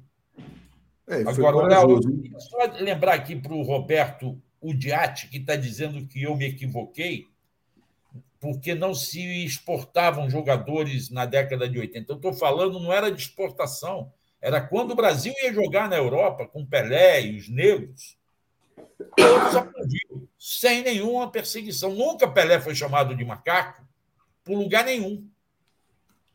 Tá? Era só colocar isso, não era só pela exportação de jogadores, não. É, pode ter a ver com a ascensão da extrema-direita no mundo, como disse o Florestan, né? Vamos lá. Uh, bom, Igor Zito está dizendo: em qual momento Alex viu Lula falar algo a favor da Rússia não em favor da paz? O Papa é a favor da Rússia também? Está né? Tá perguntando. Leandro Rocha. Léo, por que o 247 não disponibiliza os vídeos na íntegra dos pronunciamentos do Lula? A gente botou. Não, é porque quando ele falou e foi gravado, a gente transmitiu, como na coletiva de ontem. As reuniões bilaterais só tinham poucas imagens ali, né? Cláudia Barrela, bom dia. Uh, o Lula defende a paz e não a Rússia, Alex. Antônio Costa, o que falta para os negros associarem o racismo à extrema-direita? Séries Hartmann, anular o jogo vergonhoso racista.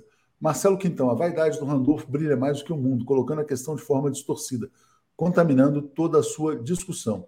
Lucas Ferrari, ótimo artigo do Capobianco no 247. O Ibama não se opõe à Petrobras. O licenciamento ambiental serve para isso. Abrir o debate sobre sustentabilidade Concordo plenamente com o que diz aqui a Marrés, dizendo onde estão os não racistas da Espanha? Eles têm que mostrar ao mundo que existem.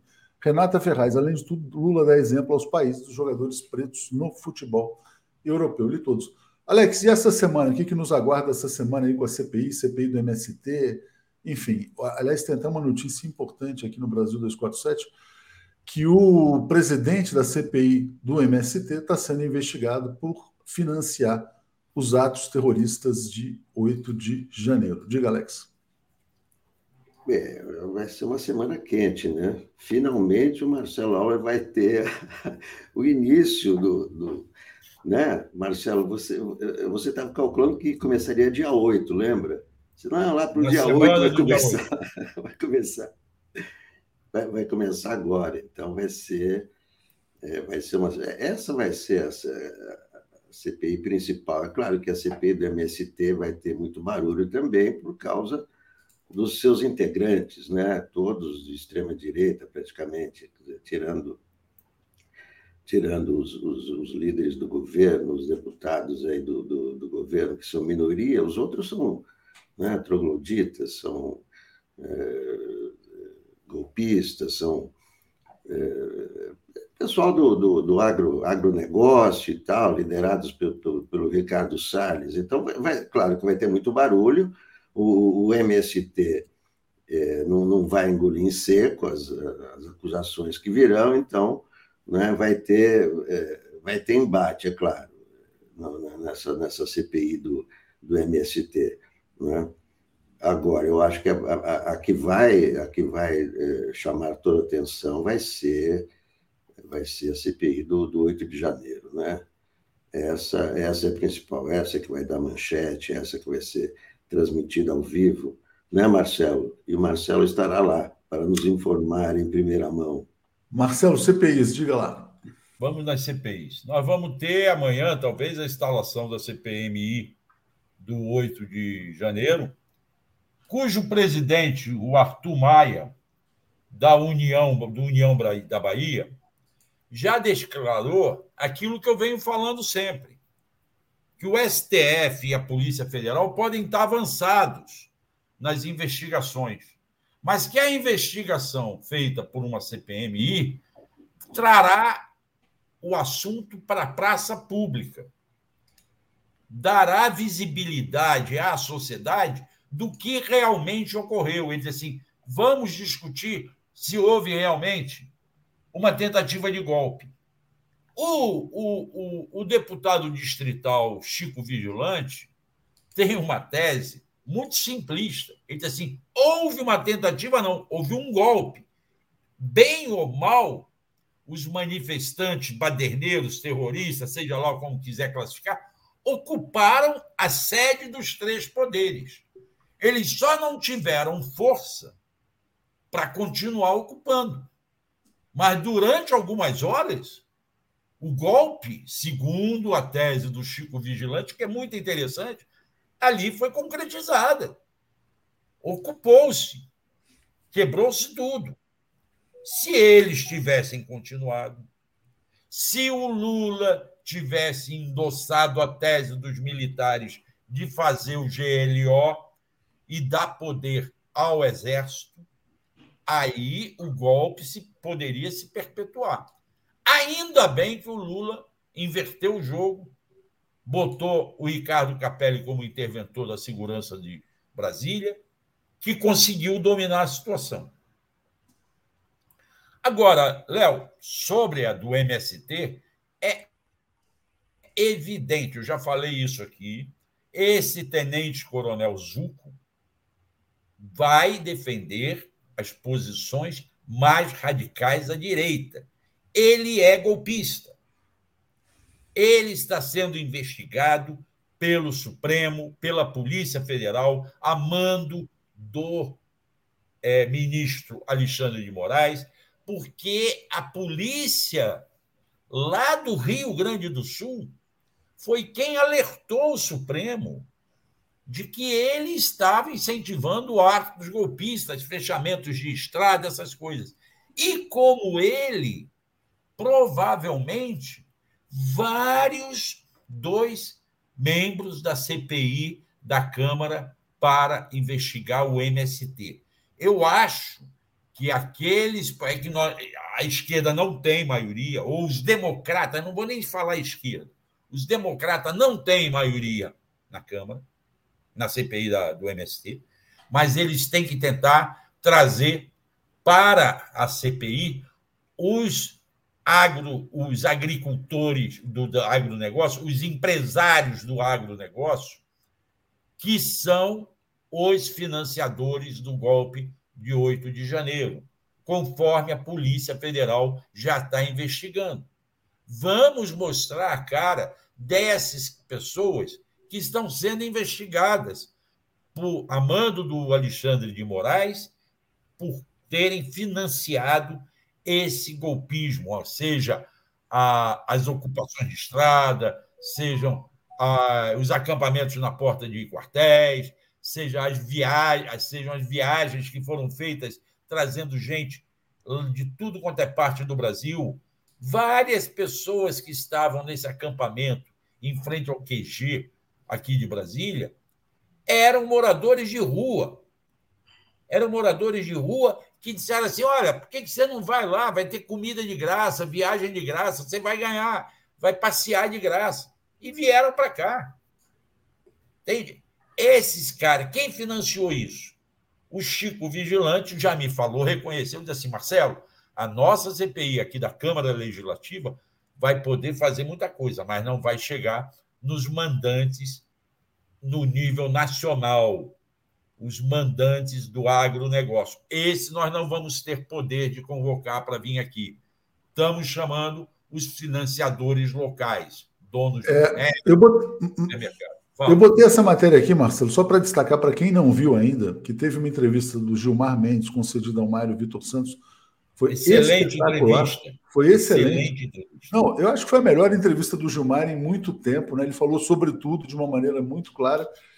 E aí ele colocou um ponto que eu acho que o Alex já tinha colocado outras vezes, assim, dizendo: ó, não houve nenhum abuso cometido pelo Alexandre de Moraes no inquérito das fake news. Está dizendo o seguinte: o que estavam planejando não era brincadeira, não era um passeio no parque, era a prisão e, eventualmente, até o assassinato né, do Alexandre de Moraes. Então, não era, não era, não era o passeio, como disse o Gilmar. É, não sei se você viu, Alex, mas acho que realmente foi uma entrevista importante. E aí passo para você também para falar a respeito disso. E esse, né, vamos dizer assim, novo momento aí da política brasileira. Diga, Alex. Não, claro, foi uma, foi uma entrevista importantíssima. E sempre quando o Gilmar Mendes fala, ele fala com fundamento, né? É, então, essa, essa, essa declaração dele, que foi uma das declarações da, da, da entrevista, é, é corretíssima, não é? Como é que você vai responder a, a, a, uma, a uma turba, a um, um bando, eh, não se sabe comandado por quem, e que ameaçou, ameaçou de tal maneira é, o, o, o, Brasil, ameaçou as instituições brasileiras, ameaçou a, ruptura do Brasil.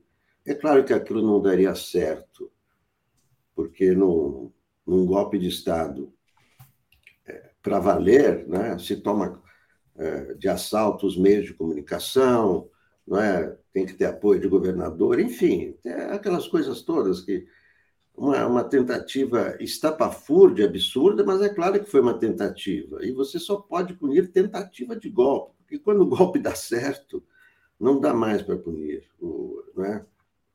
Todos estão à, à, à mercê dos golpistas. Então, o Alexandre de Moraes tem se comportado de maneira é, estritamente é, é, como diz a Constituição, na, nenhum de seus atos pode ser considerado, pode ser questionado. Né? Ele tem defendido a nós todos. Né? Ele tem, desde, desde a eleição. A firmeza do Alexandre de Moraes, desde a eleição, foi a eleição mais tumultuada desde a nova República. Não se viu uma eleição tão tumultuada como essa, e tumultuada, sabemos por quem? Tumultuada por Bolsonaro, e quem manteve a firmeza, né, com toda aquela coisa das urnas, os militares querendo é, querendo fiscalizar, os militares querendo contar voto e o Alexandre de Moraes resistindo. Então, eu acho que o Alexandre de Moraes é, merece todo o nosso respeito e o agradecimento também. É, o, o Gilmar falou isso, inclusive. Ele disse que o Brasil deve muito ao Supremo Tribunal Federal e a cada um dos seus ministros. Né? Marcelo, já vou te passar aqui no tema que você está uh, ah, destacando, eu só vou agradecer aqui aos comentários. É, Carlos Alberto Veloso, a esquerda tem que mostrar líderes do MST assassinados e cujos processos estão parados, sem solução. Roseli, está dizendo, Lula viajou várias vezes porque acredita em negociação de paz, né? Uh, ele, ele pode ser um mediador, né? O Léo Zirg está dizendo que uh, não, Lula não evitou o Zelensky, na verdade, foi o Zelensky que evitou o encontro. Como a gente, o próprio Lula falou isso na entrevista coletiva de ontem, né? Está dizendo que isso é mundo paralelo. Paulo César, uh, agradeço aqui o comentário. Paulo, Paulo Sérgio dizendo que, bom, são vários comentários aqui do Paulo, do Paulo Sérgio, do Igor Isidro, dizendo que o Lula está sim a favor do Brasil e da paz. É, Marcelo, deixa eu botar na tela então essa. Deixa eu só aqui. falar, Léo. Aqui o Cássio Grassi está me perguntando assim: Marcelo, esse Zulco ou outro deputado investigado poderia ser chamado para depor na CPMI do golpe do dia 8? Eu acho que pode. Eu vou lá no Congresso hoje, se permitirem, né? Porque os fatos estão me atropelando. Nós vamos entrar nesse, nesse que está na tela aí, é, para tentar saber como é que vai ser a participação, inclusive a participação de deputados que são investigados e que foram indicados para a CPMI. Como ficam isso? E depois vamos procurar, durante a CPMI, ouvir esses deputados que incentivaram essas manifestações. São questões que serão colocadas provavelmente agora no início, nessa semana. Como o Alex disse, eu imaginava na semana do dia 8 já ter iniciado a CPMI. Agora, Marcelo, mas fala aí, o que é essa decisão do AP? Não dá nem para ler aqui, eu vou tirar da tela, mas Eu vou te dar a decisão do AP aqui. É o seguinte: o, o próprio Gilmar, na entrevista ao Mário Vitor, disse que há necessidade de se investigar o que a Lava Jato cometeu. O Apio, há dias atrás, resolveu tirar o sigilo nível 5 de um inquérito que está guardado a sete chaves pelo Moro e pelo a pedido do Paludo. Trata-se do inquérito 05 de 2016. Esse inquérito foi aberto a pedido do então ministro é, Eugênio Aragão à Corregedoria da Polícia Federal para que investigasse a relação espúria, heterodoxa da ex-contadora do doleiro Alberto Youssef, Meire Bonfim Posa, com a turma da Lava Jato. Esta ex-contadora, como todos nós sabemos, tornou-se tornou-se uma informante. Queriam, inclusive, colocar nela um gravador subcutâneo, debaixo da pele, para que ela gravasse as conversas que tinham. Acontece que esse inquérito 05 foi feito por um delegado muito sério, que hoje comanda a Polícia Federal em Sorocaba, chamado Magno Xavier.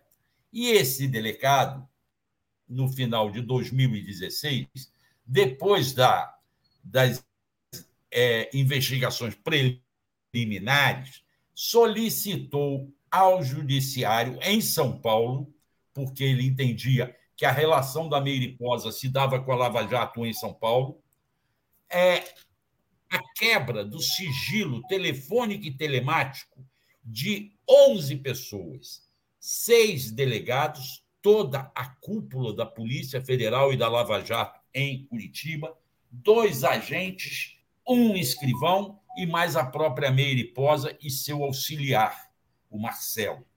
Acontece que a juíza da Vara de São Paulo entendeu que não era ela que tinha que decidir isso. A procuradora também falou que tinha que mandar para o Moro. Mandaram para Curitiba, imediatamente, o Paludo, Januário Paludo, e o Moro arquivaram. Em 2017, isso. disseram: não, não tem nada, não tem crime, não tem nenhum problema. Eles estavam com medo de que começassem a vir à tona as ilegalidades que eles já estavam abafando.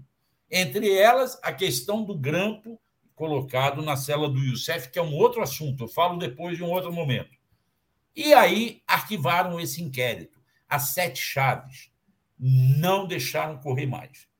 Acontece que depois disso, em 2021, quando veio a Vaza Jato, nós aqui do 247, no meu blog e no 247, eu te mandei o um link, talvez esse até dê para mostrar, publicamos uma matéria em que os procuradores da República, ao saberem que a Meiriposa tinha prestado um depoimento oficial a um procurador regional da República em São Paulo, Osório Barbosa, levada por mim. Eu fui lá e disse: Ó, oh, Osório, ela quer denunciar uma série de coisas. Ele a ouviu espalhou o depoimento dela para vários órgãos, daí chegou na mão do Eugênio Aragão, que mandou abrir. Quando eles souberam desse depoimento, em 2017, começaram a questionar que porra é essa? Não pode estar acontecendo isso. Esse Osório está se metendo nisso.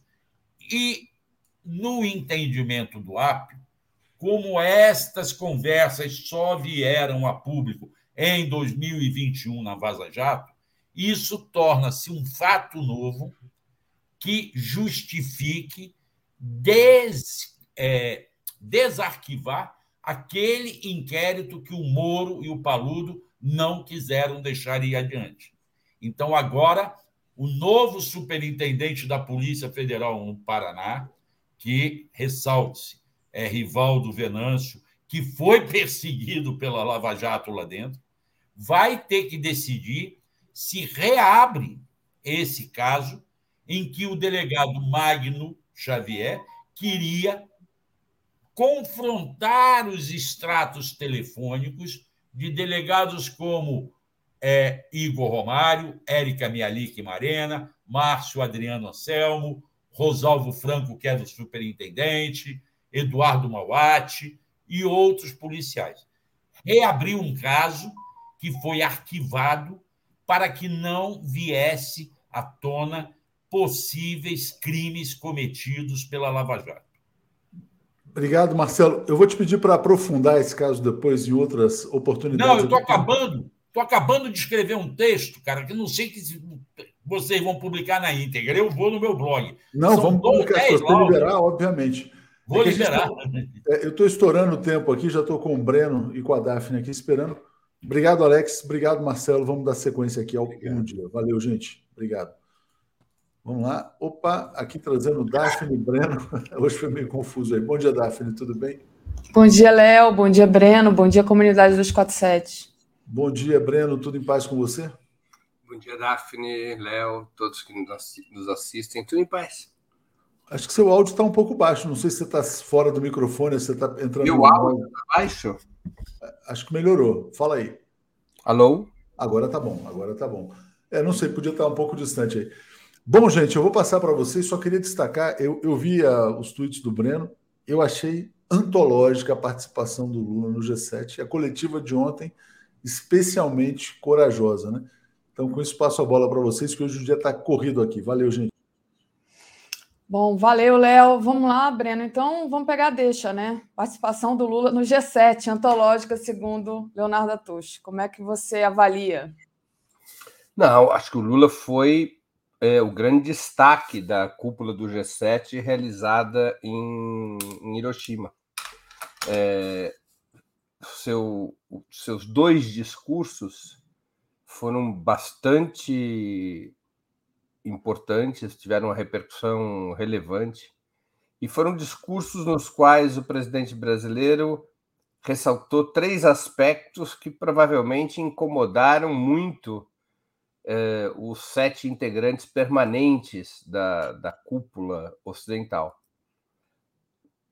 Quais, são, quais foram esses três aspectos? O primeiro deles, uma crítica eh, duríssima eh, a um mecanismo de coordenação internacional no qual os países do sul global eh, são excluídos, não é? Ou seja, essa concentração de poderes e decisões nas mãos de uma articulação como é o G7, que não é referendada pela institucionalidade mundial, mas que concentram os países capitalistas mais ricos e que dão as cartas uh, no mundo. Então, o Lula ressaltou essa crítica ao G7.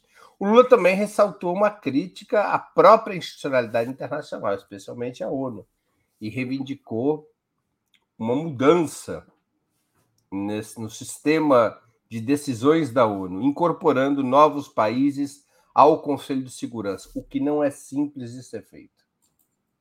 Mas é uma reivindicação democrática razoável. E o terceiro aspecto do seu discurso foi a defesa permanente de uma solução pacífica para a guerra na Ucrânia, que é uma reivindicação que incomoda os países ocidentais, embora receba aplausos moderados da Rússia. Porque os países ocidentais, esses que compõem o G7, vamos, vamos aqui só recordar quem são esses sete: né? são os Estados Unidos, o Japão, que hospedou a reunião dessa vez, o Reino Unido, a França, a Alemanha, o Canadá e a Itália. Além desses sete países, a União Europeia também participa, embora não seja membro, é um sete mais um. Né? No passado, quando houve a restauração capitalista na Rússia, o G7 era G8. A Rússia foi expulsa do, G, do G8 em 2014, quando houve exatamente uh, a Euromaidan na Ucrânia, houve o golpe de Estado que derrubou o governo pró-russo na Ucrânia, um golpe de Estado alimentado pelo Ocidente, e a Rússia uh, em resposta àquela desestabilização na Ucrânia, tomou Crimeia e, e realizou na Crimeia um plebiscito no qual os habitantes decidiram por incorporar a Crimeia à Rússia, embora os países ocidentais não tivessem reconhecido aquele plebiscito. Então, é, esses países que compõem o G7, eles apostam numa solução militar na Ucrânia. Eles apostam na, na possibilidade de vencer a Rússia, de expulsar a Rússia dos territórios que são reivindicados por Kiev, incluindo a Crimeia. O discurso do Biden deixou isso muito claro, a escalada militar na qual está o G7 aposta. A escalada militar na qual os Estados Unidos e a OTAN apostam para resolver a crise uh, ucraniana. Né? Inclusive, o Lula se posicionou a respeito disso, né, Breno? Criticou abertamente. Diz o Lula né, que o discurso do Biden não contribui para a paz. Você, como é que você avalia é, esse posicionamento do Lula, dizer assim tão claramente, tão diretamente, uma coisa que a gente já sabe, né? Mas o Lula verbalizou, digamos assim. Não, acho que foi contundente, acho uma, uma declaração corajosa e muito coerente com o que o presidente brasileiro tem defendido. Tá? Agora, é, a questão toda é que não há chance para a paz. Né? Embora o presidente Lula defenda essa solução, e acho que o faz corretamente, assim como a China e outros países, é, deve se mostrar que há um caminho e o caminho da negociação, como sempre houve. O fato é que os Estados Unidos e a OTAN fazem uma outra aposta, uma aposta militar. Isso faz com que os defensores da paz, não necessariamente os aliados da Rússia, mas os defensores da paz, esbarrem no muro. Esse muro é a aposta bélica dos Estados Unidos e da OTAN. Em que momento a, a paz terá uma chance? Eu acho, Daphne, que esse momento será quando esse, a Rússia quebrar a coluna vertebral do exército ucraniano. Ou seja, a Rússia terá que intensificar seus esforços militares para poder haver negociação de paz. É, parece contraditório, mas não é. Em que situação Kiev, Estados Unidos e OTAN aceitarão, aceitarão sentar para valer uma mesa de negociação? Quando a solução militar na qual eles apostem, apostam quando essa solução militar tiver sido inviabilizada. Como é que ela pode ser inviabilizada? Pela Rússia demonstrando uma, cap uma capacidade militar inexpugnável. A Rússia venceu nesse fim de semana uma batalha importante, a mais importante batalha da é, guerra. Era isso que eu ia falar. Bora lá. Não, não, é isso, né? É, o Putin, é, essa batalha de Bakhmut é, foi, quer dizer, segundo a sua teoria, então é um avanço para a paz. Se venceu, teve essa essa é, vitória, né, seria algo que contribuiria então para o fim da guerra. É. Uh, os russos chamam Bakhmut de Artemivsky, era o nome que a cidade tinha no período soviético. Artem foi um dirigente da Revolução Russa, ele foi membro do Comitê Central do Partido Bolchevique à época da Revolução, uh, e ele, em homenagem a ele, essa cidade foi nomeada Artem, Artem, Artemivsky. E depois os ucranianos recentemente trocaram o nome por Bakhmut. Por que, que Bakhmut era importante? Era, Bakhmut é uma espécie de cabeça de ponte para a entrada na região do Donbas, que é essa região ao leste da Ucrânia, onde se concentram as repúblicas independentes de Lugansk e Donetsk. Então, Bakhmut era uma cabeça de ponte, não, é uma cidade de uns 70 mil habitantes, e sua localização geográfica ela é essencial na, é, na estratégia ucraniana de tentar retomar o Donbas. E a Ucrânia perdeu essa batalha. Essa batalha é longa, essa batalha começou em 1 de agosto do ano passado. E agora uh, os o grupo Wagner é uma estrutura paramilitar aliado ao exército russo. O grupo Wagner tomou Bakhmut. Os ucranianos reconhecem que perderam terreno em Bakhmut, mas não reconhecem a capitulação da cidade. Dizem que estão lutando nas periferias da cidade. O grupo Wagner afirma que já liberou toda a cidade de Bakhmut e que as forças ucranianas recuam em desabalada carreira, ou seja, se dão por perdida já Bakhmut. Bakhmut ela se, ela, ela, ela, se, ela se coloca ao centro da, da mais ao centro do território ucraniano, né? Dizer, ela não fica dentro do Donbas, ela fica já fora, já, já rumo ao centro do país. Então, se as linhas russas começam a avançar, consolidam sua posição no Donbas, ameaçam novas regiões, inclusive Kiev, numa situação como essa, em que o exército ucraniano perca completamente as perspectivas de uma vitória militar, aí sim eu creio que os Estados Unidos e a OTAN aceitariam negociar. Antes disso, não. Então, antes da paz, haverá mais guerra. A paz não está sobre a mesa. Embora presidente Lula, o presidente Xi Jinping, os países defensores de uma solução pacífica fazem muito bem em insistir em criar uma pressão a favor de uma solução pacífica. Mas ela não é uma, uma saída que está no horizonte de curto prazo. Ela dependerá dessa aposta militar feita pelos Estados Unidos e pela OTAN, dependerá dessa aposta militar ser derrotada. Perfeito, Breno. Na minha opinião, não é? Na minha opinião, evidentemente. Bom dia, Diana Teles. Eu vou aproveitar e fazer aqui um pequeno intervalo e agradecer é, a entrada da Lúcia Simões aqui na TV 247. Obrigada, Lúcia. Muito importante a sua presença aqui. E é, agradecer também ao Daniel Miage, que diz: Adorei que Lula não se levantou para saudar o Zelensky. Uh, e Rally Publicitário diz: Breno tem uma energia tão boa, obrigado, cara. Então, agradecendo aí a tua energia, Breno. É, e aí, é, Breno, bom, você falou, é, claro, dessa posição de Lula, uma posição altiva, né? é, perante essa questão desses, digamos assim, de, dessas, desses países que não estão realmente preocupados com a paz, né? E ele defende ali a paz. É, só para a gente terminar esse assunto, né? O Lula falou ontem numa, na coletiva que ele deu é, sobre o Zelensky, e aí é, ele disse assim Zelensky se atrasou, ele ouviu o meu discurso e eu ouvi o dele. Minha posição não, não mudou, é a paz. Né? Então, assim, é...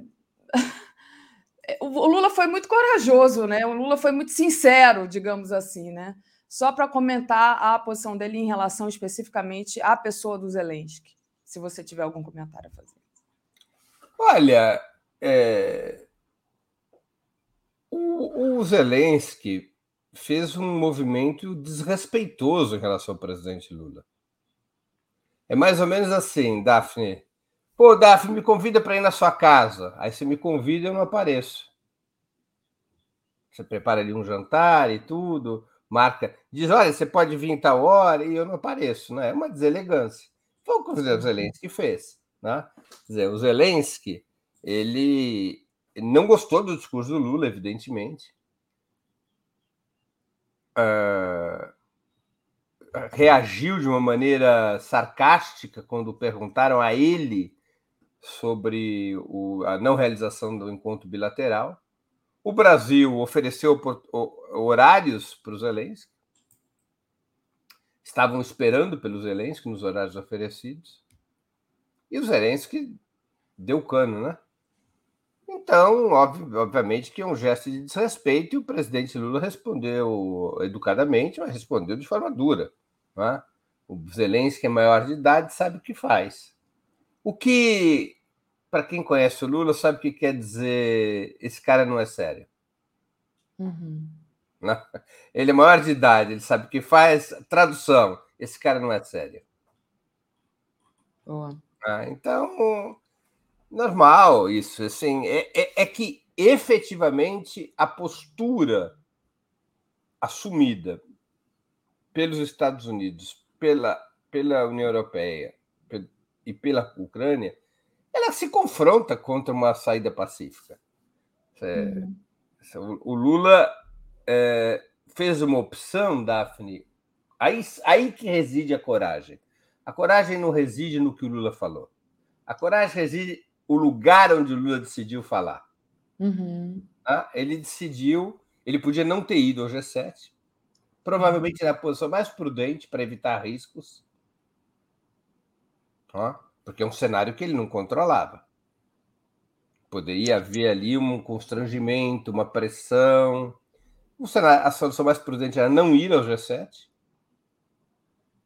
É, mas ele decidiu ir ao G7 de dentro do G7 denunciar a ordem institucional, institucional mundial, exigir mudanças no Conselho de Segurança da ONU, defender a solução da paz, criticar o neoliberalismo, criticar o papel do próprio G7 de dentro da cova das hienas. E ele se saiu bem. Ir a este lugar discursar é que reside, vamos dizer assim, a coragem política. Não é a coragem pessoal, é a coragem política, porque ele poderia encontrar dificuldades para desempenhar o papel que desempenhou e se saiu bem, né? Se saiu bem.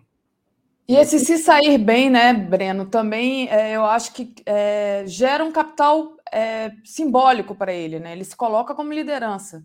É, ele poderia ter se saído mal, digamos assim, ele poderia ter ficado acuado, é, mas claro, ele foi para cima. Claro, é, reforça o papel do Lula, evidentemente, como uma liderança mundial, ele é uma das grandes figuras do mundo, até por sua história. Agora, não vamos superestimar, porque o Brasil não é um grande, não é um, um global player, como dizem os americanos, né? Uhum. Não é um jogador mundial, porque o Brasil não possui capacidade econômica e militar para tanto. Esse é um jogo.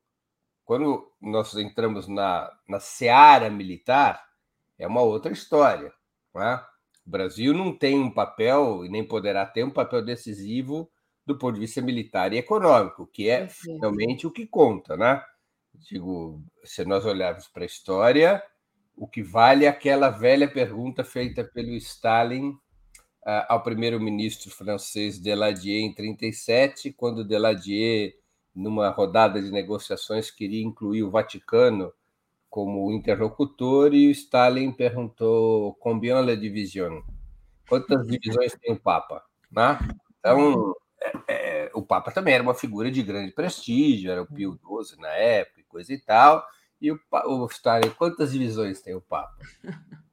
né? Então, guerras são assim. No, o, o, chamado soft power ele tem limites numa situação de guerra. Né? E, e, realmente ali nós estamos, dizer, como é uma guerra por procuração, a Ucrânia é o território onde ela se trava.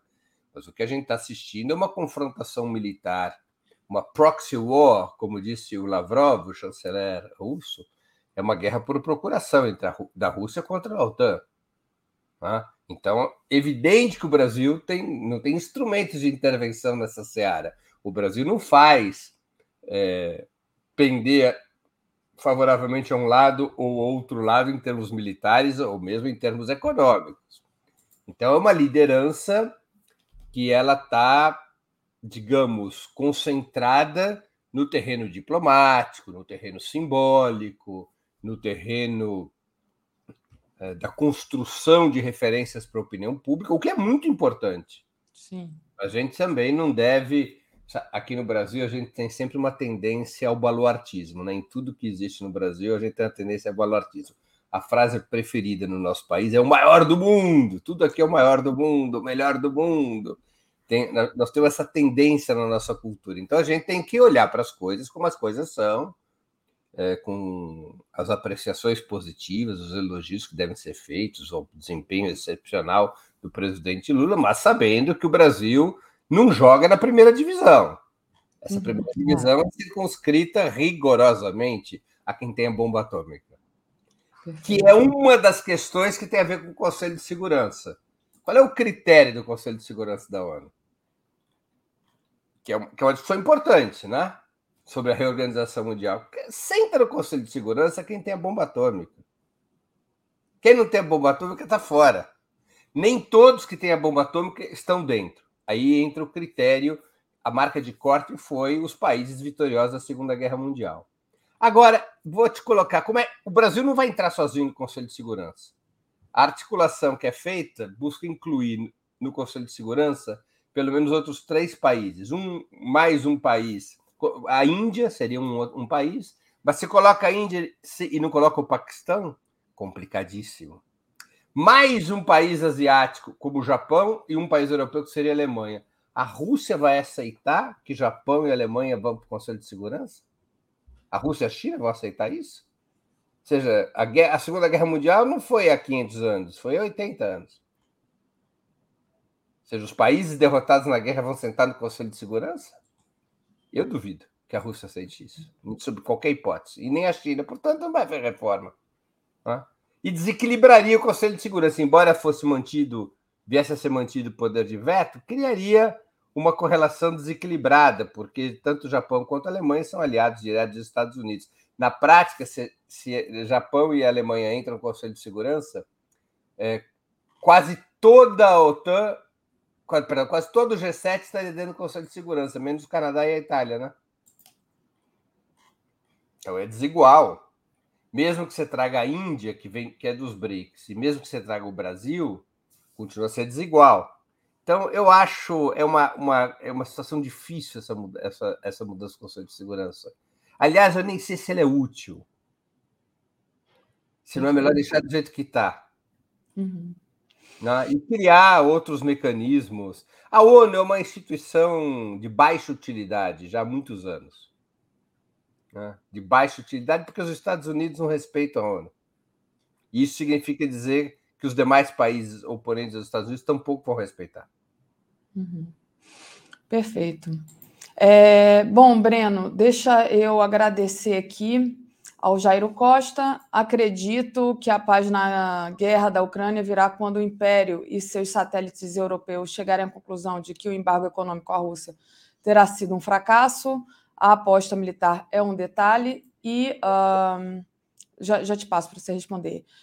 Luiz Benevides, lição atemporal: paz só se conquista na porrada disse aqui o Luiz. Mas para você responder. Os Estados Unidos e a União Europeia já chegaram à conclusão que as sanções econômicas foram ineficazes. Eles estão ampliando as sanções, mas é, basta olhar os números, não, não tem muita dificuldade para entender que, que não ocorreu é, o que eles imaginaram que ia ocorrer, que seria a paralisia da, econômica da Rússia. Isso não aconteceu seja, os problemas econômicos que a Rússia teve em função das sanções são inferiores às recessões comuns que ocorrem na economia capitalista. Então, não, essas conclusões já chegaram. A questão é militar. É essencialmente militar. Claro que a questão militar envolve uma questão econômica e uma questão política. A questão militar envolve financiamento, volumes brutais de recursos. É, e, isso, e isso envolve uma questão política, porque os países da OTAN, incluindo os Estados Unidos, são democracias eleitorais. O público interno dos países que compõem a OTAN, eles têm, de alguma maneira, ou não se incomodar ou apoiar esses gigantescos recursos que estão sendo empregados na guerra da Ucrânia. Porque se a população desses países ficar contra esse apoio financeiro e militar, vão votar contra os governos. E eles vão perder eleições, eles não querem que isso aconteça. Né? Então tem ali uma dificuldade política, por isso que tem que pegar os Zelensky e transformar esse palhaço num herói, tem que criar uma sensação de que a luta uh, ao lado dos Zelensky é uma espécie de disputa dos bons contra os maus, que o grande vilão é o Putin, essa, toda essa imagética hollywoodiana tem que ser acionada para que o eleitorado dos países ocidentais continue embarcando nessa canoa, que já cria muitos prejuízos ao Ocidente, né? especialmente a Europa, com o crescimento dos preços de energia, com a inflação e assim por diante. Mas essencialmente questão militar. É, sempre na guerra o essencial é a questão militar. Uhum. Né? Seja, é, é, há uma análise dos generais americanos há uma análise dos generais da OTAN e há uma análise, acima disso, uma análise política de quem dirige os Estados Unidos e a OTAN, de que eles têm as condições de derrotar a Rússia no campo de batalha. Desde que a Ucrânia seja treinada e receba os armamentos mais modernos. Essa é a aposta. Enquanto esta aposta for a dominante, não haverá negociação de paz. Perfeito, Breno. É, deixa eu pedir para o pessoal deixar o like e compartilhar essa live. Mudando aqui um pouco de assunto, eu tenho ainda vários assuntos para falar com você hoje, Breno, é, mas queria rapidamente, porque sei que você gosta de futebol, que você acompanha futebol, um comentário seu sobre o episódio de racismo é, contra o Vini Júnior, né? Alguma coisa assim que é, não, não, diria que choca, porque a gente sabe né, do, que o racismo sempre existiu, mas assim, a forma agressiva, né?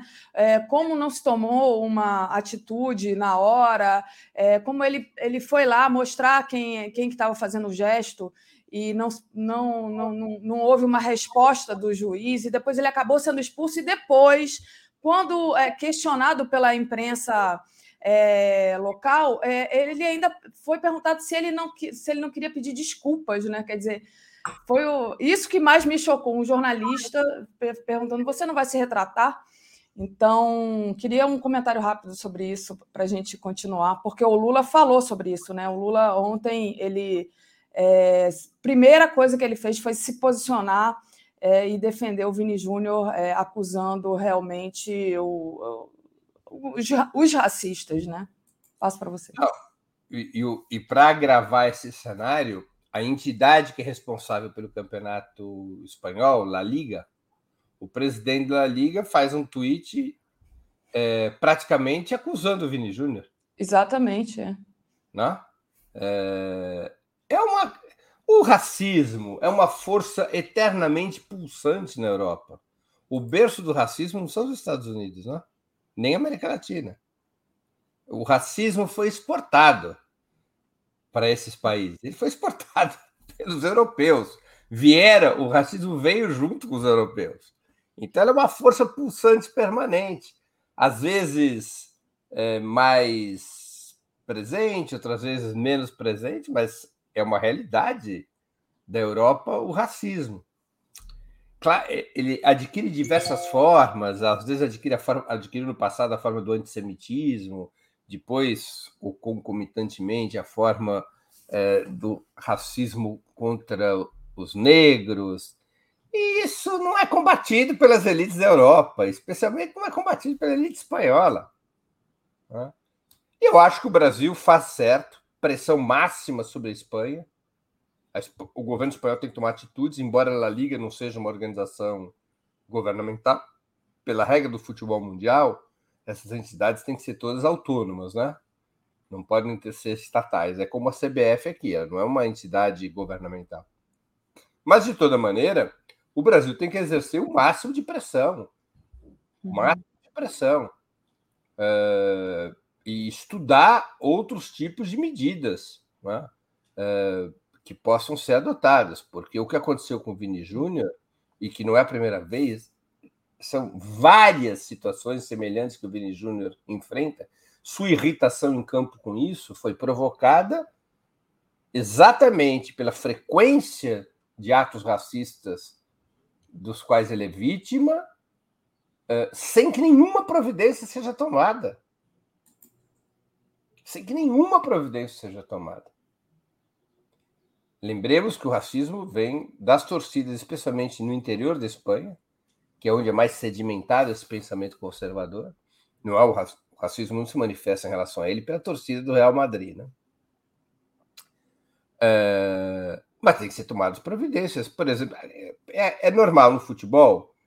Vamos supor que um time foi jogar é, no estádio do Corinthians e a torcida do Corinthians agrediu a torcida adversária, ou agrediu o time adversário.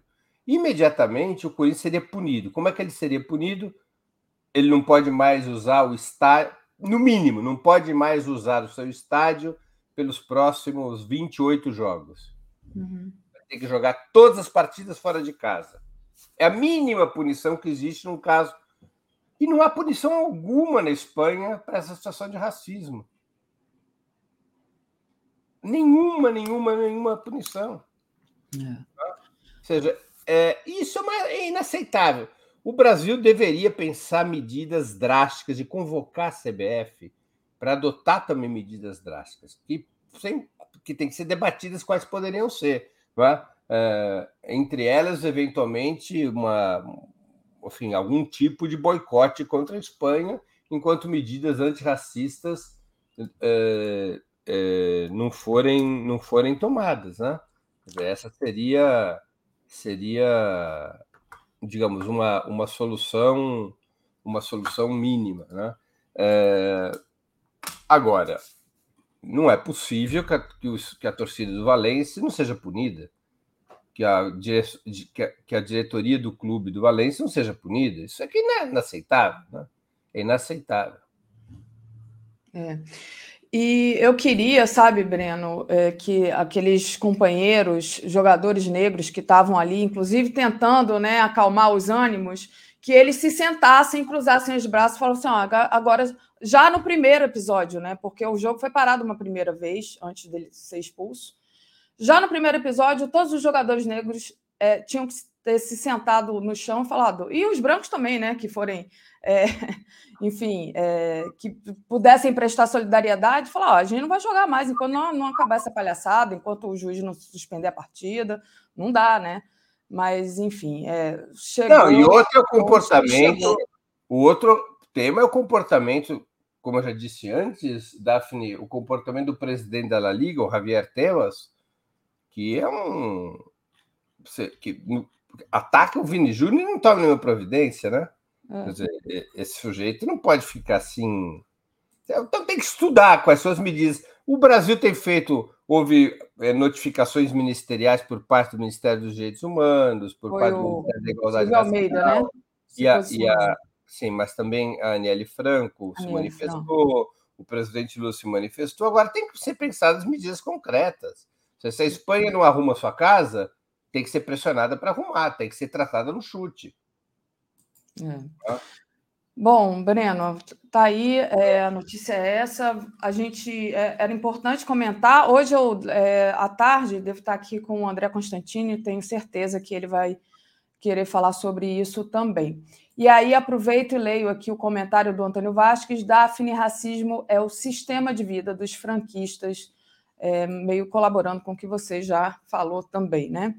é, no começo da sua fala a respeito disso. Breno, queria mudar de assunto.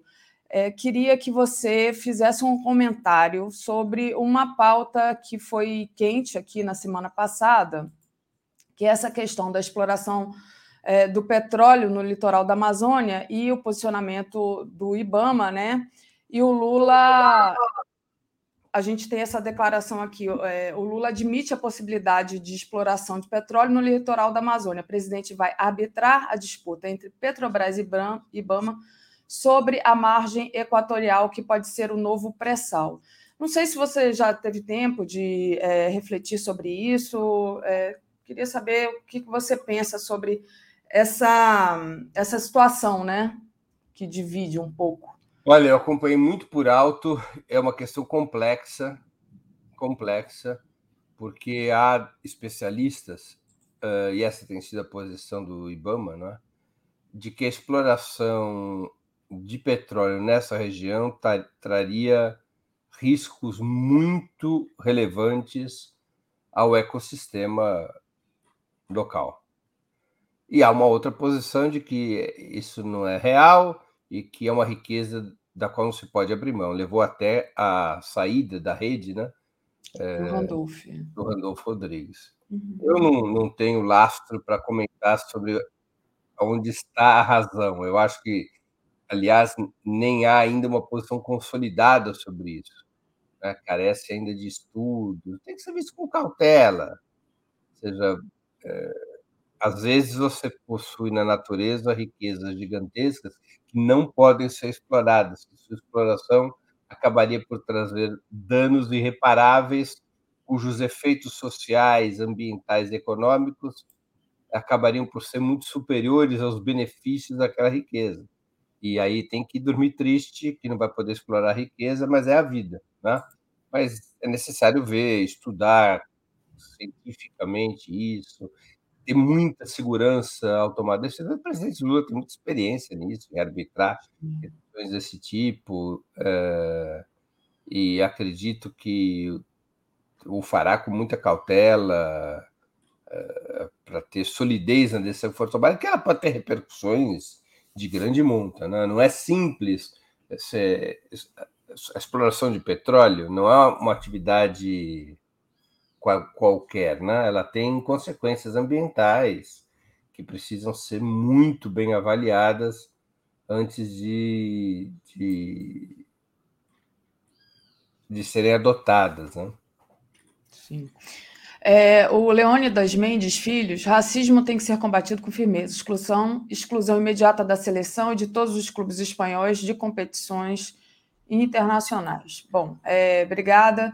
Queria agradecer a todos que estão nos acompanhando e aí trazer aqui o seu Twitter a respeito é, da questão econômica brasileira. Né? Novo arcabouço fiscal, disse você aqui no Twitter, o novo arcabouço fiscal, piorado pelo relatório Cajado, é a bola de ferro para o desenvolvimento. Seu peso pode ser minorado se as receitas forem exuberantes, mas o desafio dos próximos anos será, será ter vontade e força para abolir uma regra que mantém o Estado estrangulado. Pois é, Breno. E aí eu queria saber qual a expectativa para essa votação essa semana, né? E assim, esse é, seu peso pode ser minorado, né? E se não conseguir atingir é, a expectativa, né? Como é que a gente fica, né, Breno? Isso dá um pouco de frio na espinha, né? Passo para você. Muito bem, deixa eu só explicar a, a, a, seja, esse argumento que eu busquei apresentar no Twitter. É assim, o arcabouço fiscal estabelece uma série de compromissos que foram tremendamente agravados no relatório Cajado. Cajado é o deputado do partido do PP da Bahia, do PP, não do PT, o relator, e ele agravou muito as, as travas e regras de gasto. Então, há uma compressão de gastos. Mas ele tem uma engenhosidade, o arcabouço fiscal.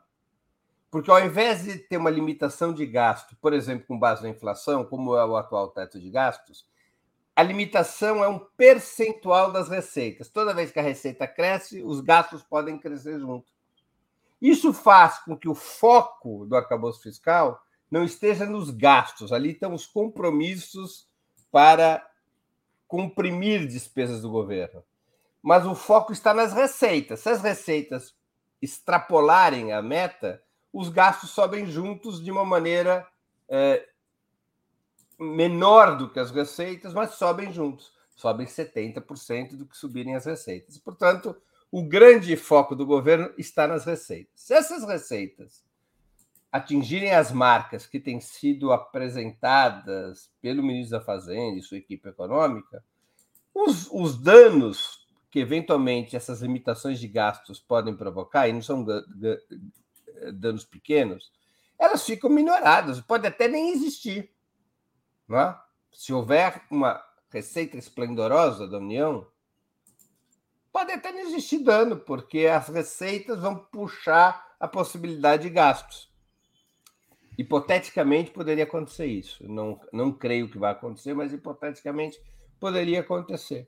Agora, ela é uma regra. O relatório Cajado fez com que a regra fiscal ficasse extremamente rigorosa. Ela é uma bola de ferro, como eu busquei expor no Twitter. Veja bem as mudanças gravíssimas que foram feitas no relatório Cajado. O Fundeb e o piso de enfermagem, que estavam fora da, da regra fiscal, passou a contar. Isso significa dizer que outras despesas, como o Fundeb e o piso enfermagem estão atrelados a decisões constitucionais, outras despesas vão ter que ser arrochadas para poder manter o crescimento a 70% do crescimento das receitas. Todos os bancos e isso, e todas as empresas estatais, coisa que não existia nem no teto de gastos, se o governo quiser capitalizar empresas estatais, aumentar o capital das empresas estatais, do BNDES, da Petrobras, da Caixa Econômica Federal, isso será contabilizado como gasto primário. Nem no teto de gastos isso acontecia. Porque não faz sentido, né? Aumentar o capital das empresas estatais não é gasto público. Você aumenta a participação patrimonial da União e, portanto, você aumenta os lucros e dividendos que a União recebe em função daquelas empresas. Isso aqui não pode ser contabilizado como gasto público, nem no teto de gastos do Michel Temer era incluído. A proposta que saiu do governo é, colocava na regra fiscal as empresas, é, apenas as empresas financeiras do governo. Se fossem capitalizadas, isso contaria no gasto público. Agora é todas as estatais no relatório Cajado. Então, são mudanças muito. As punições para o caso de não cumprimento das metas de resultado primário são draconianas draconianas porque elas incidem diretamente sobre sobre os serviços públicos e sobre os servidores públicos. Bloqueia aumento de salários, bloqueia a realização de novos concursos, ou seja, ceifa os serviços públicos. Tá? E não garante, essa é uma questão importante. O aumento do salário mínimo e o Bolsa Família estão liberados no relatório Cajado do contingenciamento, que o relatório Cajado trouxe. O que é, que é o contingenciamento? O governo tem que ir aplicando ao longo do ano medidas, conforme as receitas e as despesas vão acontecendo, ele tem que contingenciar a execução das verbas públicas para garantir, dentro de cada bimestre, que haja o cumprimento da, do resultado primário. É um mecanismo pelo qual você vai contendo também o gasto público, previsto pela Lei de Responsabilidade Fiscal, aliás. É, essa, essa, essa. Poxa, escapou aqui, olha, me deu um branco. Eu estava falando. Alguma coisa Você... me distraiu aqui.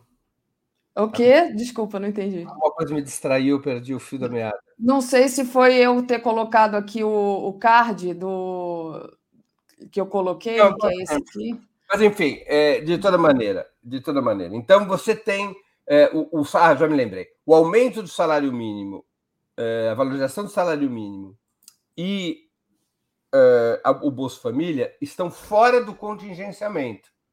Eles não, não, não, precis, não, não sofrerão limitações ao longo do ano.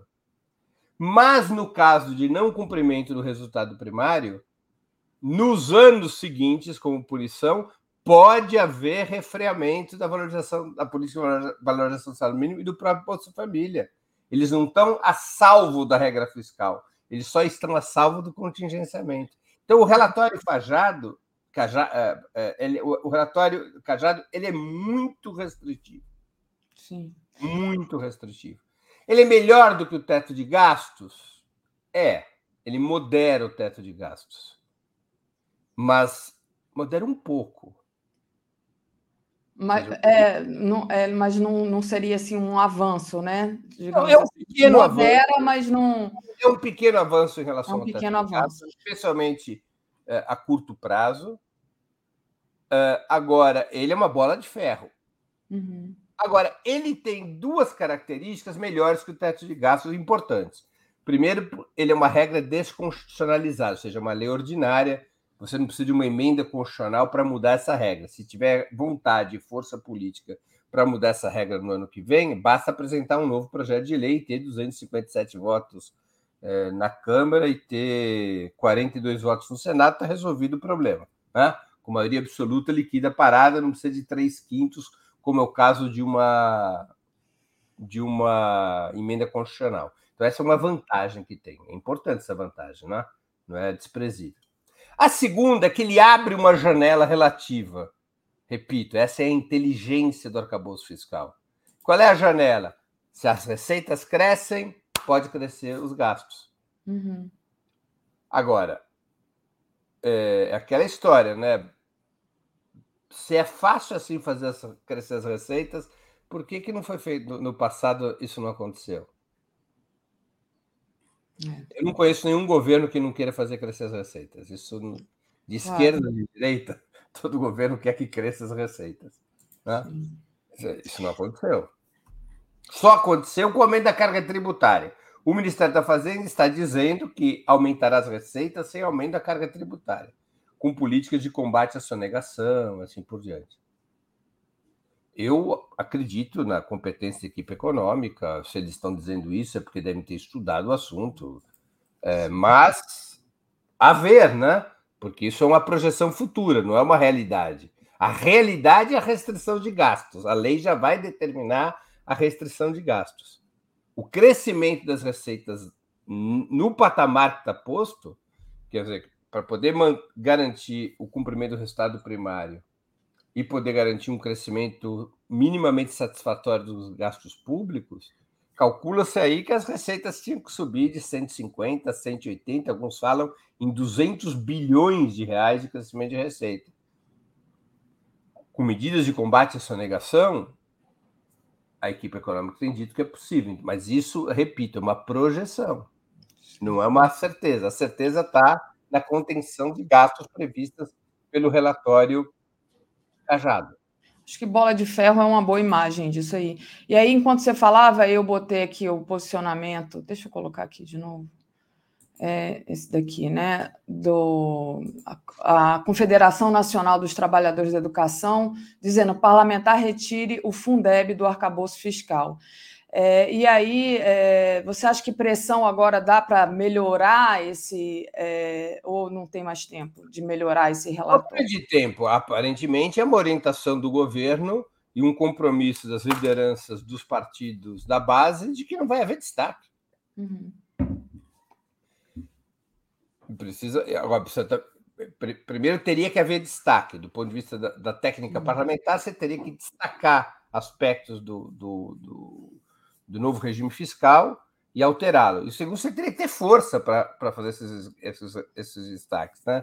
O governo optou por uma estratégia, Daphne, que foi não fazer a confrontação, Sim. não propor essas mudanças na opinião pública. Você apresentou em regime de urgência a discussão desse arcabouço fiscal, não foi a sociedade buscar forças.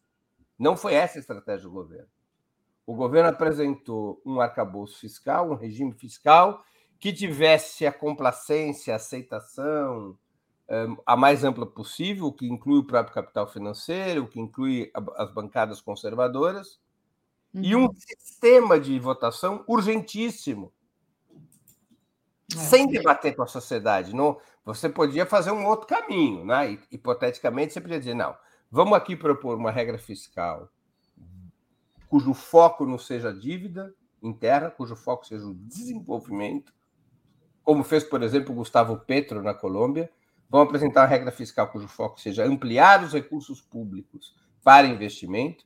Vamos dar um tempo, a, emenda, a, emenda, a chamada PEC da transição, a emenda da transição, é, ela nos dá prazo até agosto. Vamos debater na sociedade por dois, três meses, vamos mobilizar forças e vamos para o parlamento disputar. Se perder, perdeu. Se ganhar, ganhou. Sim. O governo não fez isso. O governo já lançou um arcabouço fiscal que joga no campo do adversário buscando melhorar a situação em relação ao teto de gastos. Tem essa, esse mérito de que melhorou a situação em relação ao teto de gastos, desconstitucionalizou. Na verdade, foi a PEC da transição que já havia desconstitucionalizado a regra fiscal e tem a janela de melhorar a situação no caso das receitas subirem. Então o governo foi já jogando no campo do adversário. Uhum. Né? Então é uma estratégia. Essa estratégia tem consequências. Ou seja, não se criou na sociedade pressão por uma regra fiscal a favor da justiça social e do desenvolvimento. É uma uhum. regra fiscal que ameniza o teto de gastos, mas ainda é uma bola de ferro. Perfeito. Queria mandar um abraço aqui para Elizabeth Cardoso, que é, nos faz uns elogios bem legais. Obrigada, Elizabeth. Ao Fernando César, que mandou aqui um super sticker para a gente. Obrigada.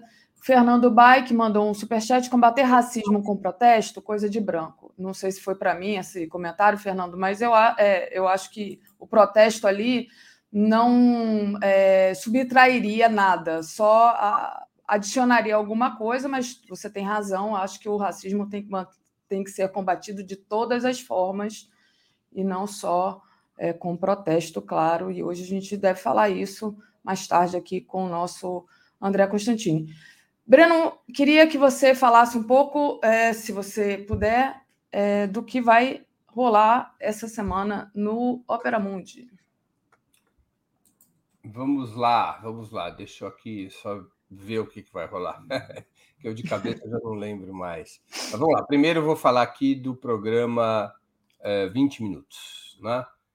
que é sempre às 11 horas da manhã. Hoje eu vou entrevistar a Arline Clemecha, é uma historiadora.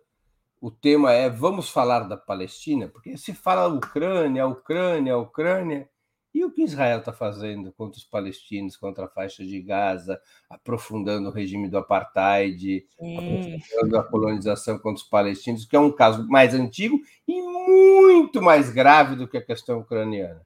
Não tem G7 sobre isso, né? É. Então, é, se acusam a Rússia de ter invadido o território ucraniano, o que falar de Israel? Então, esse é o tema com a Arline Clemecha. Uh, amanhã, terça-feira, vou entrevistar às 11 horas da manhã Lindbergh Farias, deputado do PT, crítico do arcabouço fiscal, e o tema com ele é exatamente o arcabouço fiscal. Gente, acho que o Breno fechou sem querer a, a janela, né? Dele, não sei o que aconteceu. Ele ele mesmo se ejetou, então a internet dele caiu. Mas então eu vou trazendo aqui a Márcia Carmo, lá de Buenos Aires. Bom dia, Márcia, tudo bem? Oi, dia, querida, que... tudo bem vocês? Tudo bem? Tudo bem, deu uma travada aqui, mas agora está tudo certo. Bom, Márcia, eu estava dizendo que o Breno se auto é, ejetou da transmissão. Eu acho que foi isso, ou então ele caiu mesmo. Mas, enfim, ele já tinha terminado. Eu estava vendo. Ele só estava dando a, a, Ele só estava dando a programação dele, né? É, deixa Ah, ele voltou, ó. Ele voltou. Deixa eu só trazer ele para se despedir. Você claro. se auto-ejetou da transmissão, Breno? Eu, eu acho que eu cliquei errado aqui. Eu estou muito cansado, eu acho que eu fui no. Oi, Maria Márcia Carla, tudo bem? Prazer. Acontece. Bom tá dia, bom. muito prazer. Estava ouvindo. Tá joia. O que, que eu tenho que fazer agora, Daphne? Não, você estava se despedindo aqui do pessoal aí. Como você se auto já te trouxe de novo para se tá despedir tá aqui. Então, estou me despedindo. Boa semana e bom dia a todos e a todas. Tchau, tchau. Obrigada, Breno. tchau. Bom, gente, é, o... bom, ele estava falando da programação, mas é, tem ele, ele, ele coloca lá no, no Opera Mundi, quem quiser acompanhar, ele tem entrevistas importantes, que eu não vou dizer, não vou saber dizer quais são agora, mas vocês acompanhem lá no Opera Mundi. Márcia, queria começar com você falando sobre Equador, né? No Equador já tem novos nomes, a gente já sabe de novos nomes de candidatos à presidência. Quais são eles e quais são as posições?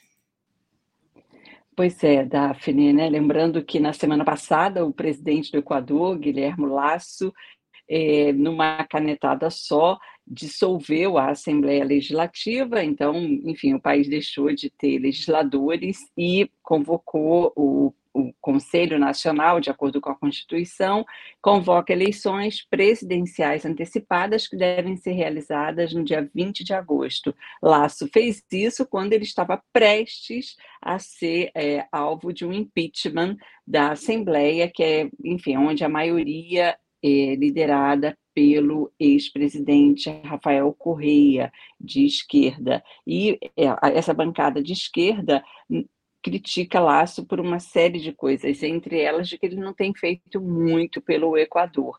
E aí, nesse caso, o Laço foi, deu a canetada prevista na Constituição de 2008 e acabou com a Assembleia e já começou a governar, o que ele fará durante seis meses, por decreto.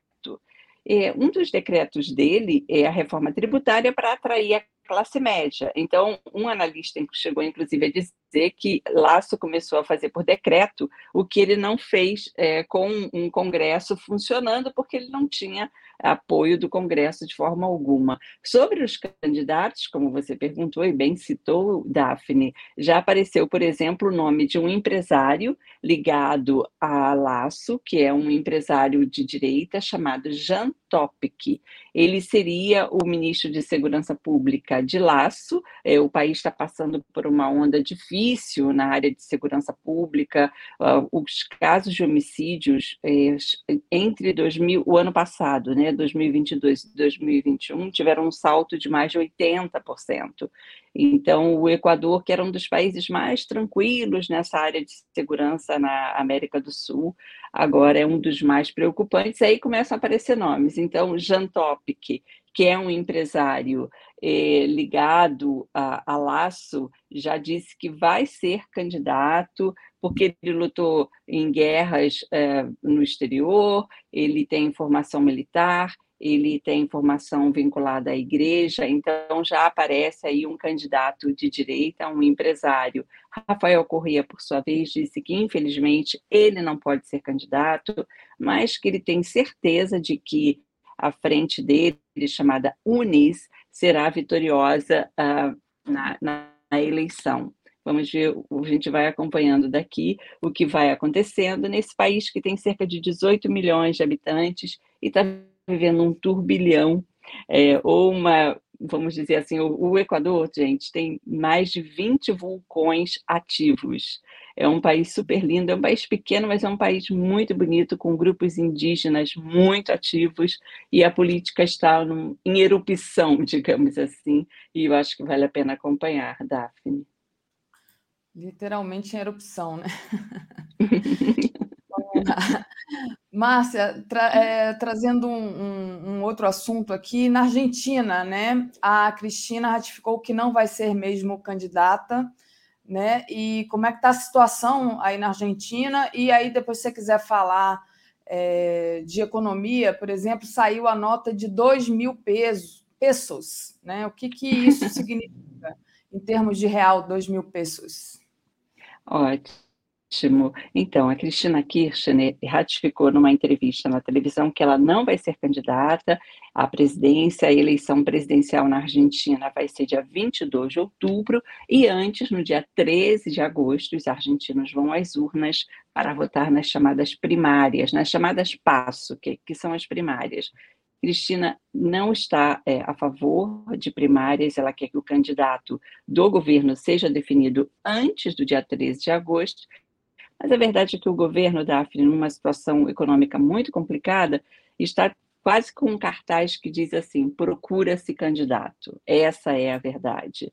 Porque é, existem nomes, como, por exemplo, do governador da província de Buenos Aires, Axel Kicillof, muito próximo de Cristina Kirchner, de Sérgio Massa, que é o ministro da Economia, mas o governo reconhece que é, vai ser uma eleição muito difícil. A inflação de abril, só de abril, foi acima de 8%. A inflação de, enfim, desse ano já supera 30%, sem contar maio. Então, uma situação econômica difícil, complexa, e isso deve ter influência no voto. E sem Cristina no jogo político, ou seja, ela está no jogo político, porque, sem dúvida, a palavra dela será decisiva na definição do nome do candidato à presidência, à Casa Rosada, mas sem ela como candidata, eh, a dúvida é se ela vai fazer o mesmo que fez em 2019, quando ela escolheu Alberto Fernandes para ser candidato, e ela não foi candidato, mas a palavra dela, eh, o fato dela dizer meu candidato é Alberto Fernandes, levou muita gente que é seguidor dela a votar em Alberto Fernandes. Hoje eles têm uma relação muito fria, muito distante, é, mas é isso, o cartaz é procura-se candidato para o governo, para, o, para a ala governista, né, para a frente de todos. E nessa semana, dia 25 de maio, é feriado aqui na Argentina, é o dia da Revolução de Maio, que abriu o caminho para a independência do país da colonização espanhola, e Cristina deve fazer um discurso, ou seja, ela vem marcando presença nos discursos, apesar de muito mais esporádicos do que antes, mas ela continua sendo uma presença política muito importante, porém não será candidata e deixa aí uma, série de órfãos. É, seus seguidores tinham a esperança de que ela se candidatasse, o que não vai ocorrer, segundo o que ela disse. É, a perseguição judicial em cima da Cristina é alguma coisa que está acontecendo ainda, né, Márcia? Ou já está resolvida aquela questão? Não, ela foi condenada em dezembro passado a seis anos de prisão é, em um dos processos, né? Ela tem vários, vários processos judiciais. Segundo os especialistas, isso não a impediria tecnicamente de ser candidata.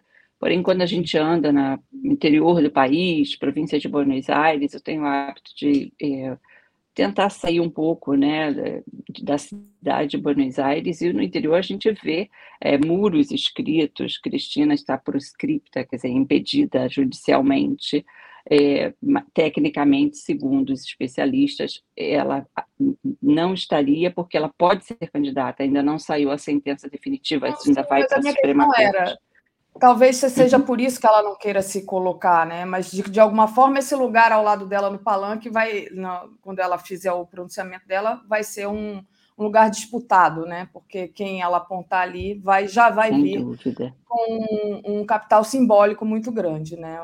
De apoio da Cristina.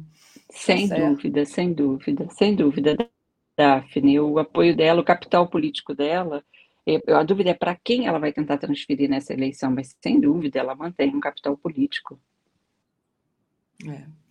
Bom, Márcia, você está travando um pouquinho, queria te agradecer demais a participação. Eu consegui, acho que todo mundo conseguiu escutar perfeitamente o que você disse, acho que é mais realmente um pouco a, a imagem que trava um pouquinho. E, ah, é não, mesmo? Você... Ah, que pena. Puxa, não, é, para mim não, não aparece. Sobre os dois mil é. pesos, rapidinho, dois mil pesos parece um monte de Nossa. dinheiro, gente. Dá o equivalente a 18 reais hoje no câmbio paralelo, só para a gente ter uma ideia, porque o pessoal Dois fala, mil pesos, um monte hein, de gente? Dois mil pesos é equivalente a 18 reais. Impressionante. Então, tá. Márcia, obrigada. Um beijo para você. Boa continuação aí. Bom dia, querida. Beijão para todos vocês. Tchau. Tchau. Gente, vou trazer aqui a Tereza. Comentário de Tereza Cruvinel. Bom dia, Tereza, tudo bem? Bom dia, Daphne. Bom dia, comunidade 247, 247 que está com a gente. Bom dia. Márcia estava travando só um pouquinho, mas eu consegui entender o que ela estava falando, mas estava é, com medo dela travar. Eu, e, eu também ouvi bem a, a é. fala dela. Bom, vamos lá, né, Tereza? É, bom, importante presença do Lula no Japão, assim, é, foi muito é, altiva, digamos assim, né? É, bom, e o tema da guerra dominou o encerramento com a aparição do Zelensky. A mídia corporativa, é, de, de alguma forma, ali sempre colocando né, o que a gente já sabe que é, deve, o posicionamento dela, né, de atrapalhar o governo Lula, já está explorando o não encontro entre o Lula e o Zelensky, né, que não compareceu o horário oferecido, quer dizer, de alguma forma fez uma desfeita ali para o Lula. E é, na entrevista coletiva do encerramento da reunião de G7, inclusive que a gente transmitiu aqui pelo, pelo 247, está no, tá no nosso canal, quem quiser aparecer, é, quem quiser assistir, o Lula esclareceu essa questão do, do não encontro com Zelensky e outras questões também de forma assim muito corajosa, diria eu, né? Como outras pessoas aqui já também falaram. Como é que você viu esse, essas declarações do Lula a respeito da guerra e, de maneira geral, a ida dele ao Japão? O que, que ele traz de bom, Tereza?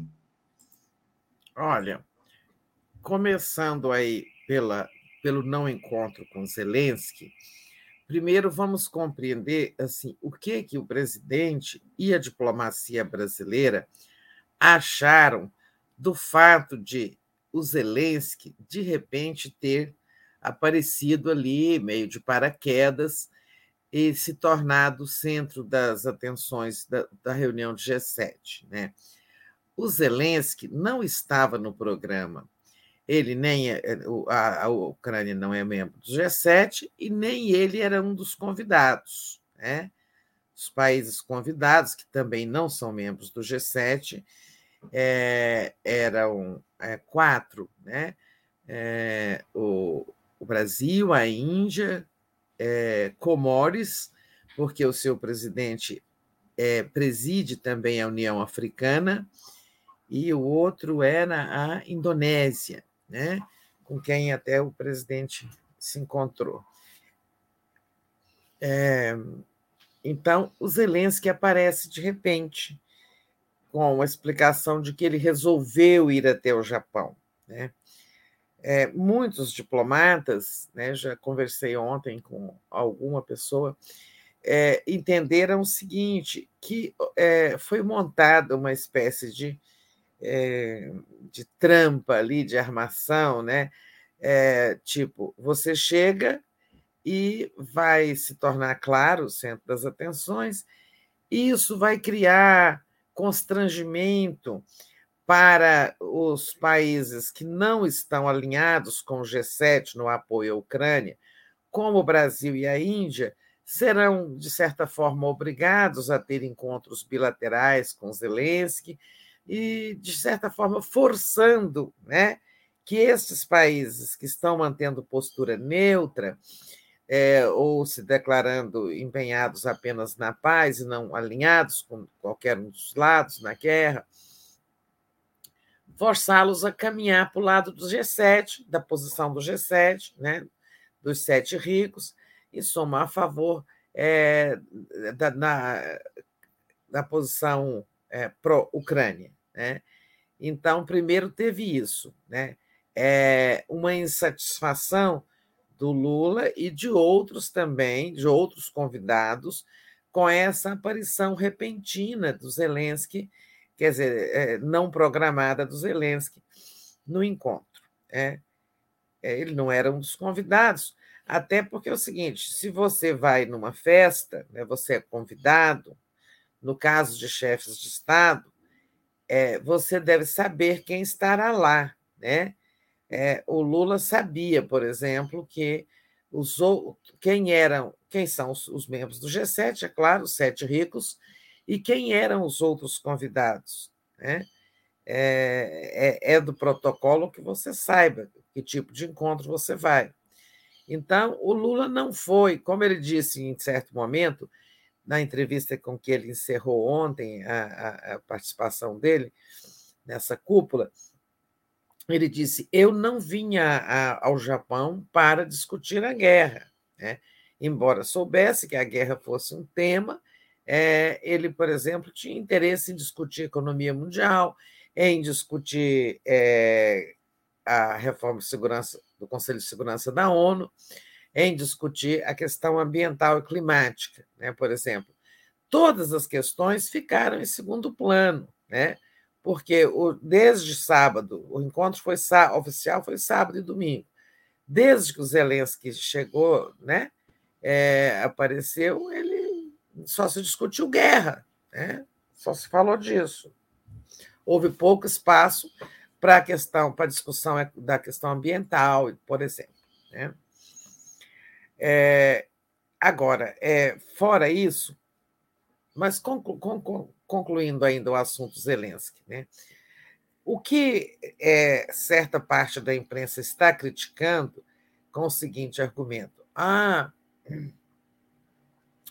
outros países se esforçaram para é, encaixar um encontro bilateral com Zelensky no sábado, e o Brasil não fez esforço e tal. Mas a verdade é verdade que sábado estava com a agenda cheia, e, e é verdade que o, lá, o governo brasileiro não encaixou esse encontro no sábado. Né? É, parece que o Zelensky, que agora é o menino mimado do Ocidente, ele queria assim, que o Brasil corresse atrás, né? que o presidente brasileiro corresse atrás de um encontro com ele. E ontem, domingo, foram oferecidos, né, diz, o comunicado brasileiro, que foram oferecidos três horários, é, que no, nesse das 15 15 15 15 de lá, né? é, o Zelensky não apareceu, que estava sendo esperado, não apareceu, e então Lula recebeu o presidente do, é, é, do de quem mesmo? Do Vietnã. Sim, havia outros países convidados que eu não mencionei, né? Estou errando aqui, por exemplo, o Vietnã era convidado. É, então, Lula recebeu o presidente do, do Vietnã, já que o Zelensky não apareceu e tal, e ele depois disse: ah, ele deve ter ficado desapontado, tipo, né, tirando uma casquinha. Ah, eu dei um bolo nele, ele deve ter ficado frustrado, né? É, então, assim, eu acho que deselegante foi o Zelensky, sabe? É, tem gente que está dizendo assim também na mídia corporativa. Ah, os dois não se empenharam, né? Há comentários também de que, ao não facilitar, ou pelo menos não se empenhar muito pelo encontro com Zelensky, o Lula teria deixado transparecer que, no fundo, ele tem uma posição pró-Rússia. Né? Mas a verdade é que, ah, não tem uma semana, o Lula mandou o Celso Amorim a, a Kiev e, inclusive, se encontrou com Zelensky. Né? É, na verdade, o menino mimado queria assim que o Brasil aderisse à posição da G7. E o tempo todo, em todas as suas falas, inclusive naquela fala de ontem, de encerramento, aqui era uma, uma mesa com todo mundo presente, né? E uma mesa, né, é uma, como é que eles chamam? É, tem um nome lá assim, uma atividade coletiva, né? E nessa coletiva, quando o, Zelensky entrou e sendo cumprimentado por todo, ele faz questão de, de camiseta né, e não de terno, é, como os outros chefes de Estado. Quando ele adentra ali com aquela camiseta marrom, todo mundo se levanta e tal. O Lula continuou no seu lugar, é, olhando um, um discurso. É, também foi anotado pela mídia internacional, foi destacado esse fato. Mas o Biden também estava num canto lá, olhando uns papéis, fazendo alguma coisa, e também não se levantou. Ou seja, o que, se, o que a mídia está cobrando é que o Lula tivesse uma postura bem, ocident, bem alinhada com o Ocidente, com o G7, e saísse, é, sabe, assim, é, aderindo à tese, à postura, à posição dos anfitriões. Né? E o Lula manteve seu discurso, como ele disse o seguinte: eu ouvi nessa reunião, nessa última coletiva, o, o, o, o Zelensky discursou, o Lula discursou, manteve sua própria posição de que é preciso é, é preciso desarmar para que haja negociações, que é, condenou a invasão terreno, da território ucraniano na frente do Zelensky, não deixando dúvida de que ele condena, né? mas manteve a defesa da paz. Né?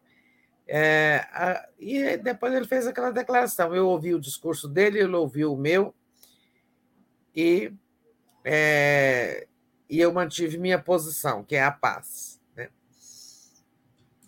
Naquele encontro bilateral, depois isso foi perguntado ao Lula na entrevista coletiva, se eles tiveram pelo menos um tete a tete, um cumprimento, um aperto de mão. E o Lula disse que não, que ele estava com a agenda atrasada e saiu é, apressado logo que o, aquela reunião coletiva terminou, aquela reunião ampliada terminou, e foi para o hotel onde ele estava recebendo é, essas delegações, assim, essas, essas conversas bilaterais, para elas o Lula estava usando o hotel em que está hospedado estava hospedado. Né? É, isso aí eu acho que ele podia ter feito, sabe?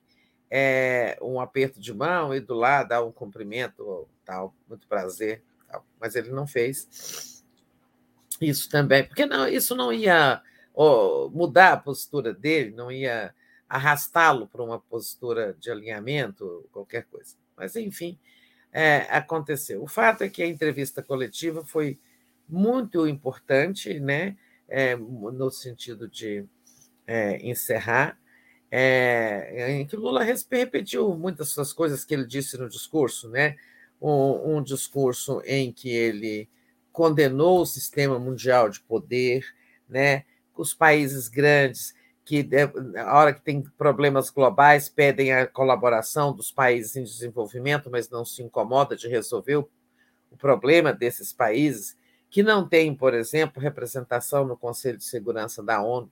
Criticou muito a ONU, né, sabendo que depois teria um encontro com o Guterres, secretário-geral da ONU, como de fato teve. Ou seja, o Lula não se incomoda de, com essa história de sabe, fazer média com as pessoas. O que ele diz, o que tem que dizer, como atacou muito essa não participação é, dos países emergentes no Conselho de Segurança, é, e o Brasil né, há muitos anos reivindica essa participação, reivindica para si, como também reivindica para a África é, ou para outros países que estão ausentes, né, o, a Índia e tal. É, teve um encontro bilateral com Biden, né? E depois o Lula disse que a postura do Biden não ajuda, não contribui para a paz. É, uma declaração do Biden sobre que a Rússia tem que pagar por tudo, né? Que é aquela coisa que o Celso Amorim diz. O que o Ocidente quer é impor uma derrota, é humilhar a Rússia, né? E o Celso Amorim até achei muito interessante, numa entrevista recente, quando ele disse: Olha, é, na Primeira Guerra Mundial, antes da Primeira Guerra Mundial, é, humilharam a Alemanha e deu no que deu. Né? Bom, e na, na entrevista é, coletiva, no encerramento, houve muito esse questionamento sobre o não encontro com Zelensky, o Lula deu aquela resposta, sabe? Ele é maior de idade, sabe o que faz. No fundo, ele estava dizendo: olha, ele é, brincou comigo. Né? Ele pediu encontro e ele não compareceu no dia na, no horário, nos horários que nós disponibilizamos. Ou seja, é, esse presidente é, é pouco sério, né? Ele não estava de fato interessado. É, eu acho que o, o Zelensky é tipo assim: se sentiu esnobado no sábado e também no domingo eu não vou, né? Ele queria algo mais enfático, o Lula se, se empenhando ali, fazendo salamalex para ele, paparicando, né? Ele é Como... é meio Bolsonaro, esse Zelensky, né, Tereza? É, ele tem umas coisas assim. Com pontes. É, eu acho que ele tem umas coisas assim que não é, atraem simpatia, né? Então, acho que foi isso. Vai ter vai ter muita exploração. Nós vamos ouvir falar de Japão aí é, mais algumas horas, né? Isso ainda vai ficar aí no ar. Mas também vamos ter uma semana tão intensa aqui no Brasil que logo, logo também já isso mudará de assunto. Agora, no plano internacional ficou marcada a posição do Lula, né? Ele continua defendendo, é uma é, é uma abertura de negociações de paz, mas eu achei ele ontem mais cético sobre a, a possibilidade dessa mediação acontecer. Eu achei ele mais desiludido, sabe? Quando aquela declaração de que só ele fez essa declaração mais de uma vez, só haverá negociação se a Rússia e a Ucrânia estiverem interessadas na paz. E eu não estou vendo nem o Putin, nem o Zelensky interessados em negociações de paz. Então, achei que ele está assim é, meio desiludido. Porque ele, só que ele disse, mas eles vão querer. Um dos lados, pelo menos, vai querer mais cedo ou mais tarde. Né? É, ou seja, eu achei o Lula mais assim, é, é mais é, pessimista quanto à possibilidade de que no curto, no, no curto prazo aconteça qualquer é, solução ali para aquela guerra o que é péssimo para o mundo, né?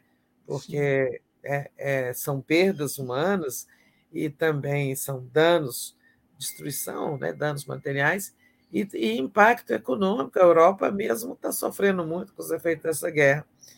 É, mas eu senti isso, que o Lula falou: olha, se um não quer e o outro não quer, enquanto os dois, sabe, não tiverem interesse, aí não vai ter negociação. Né?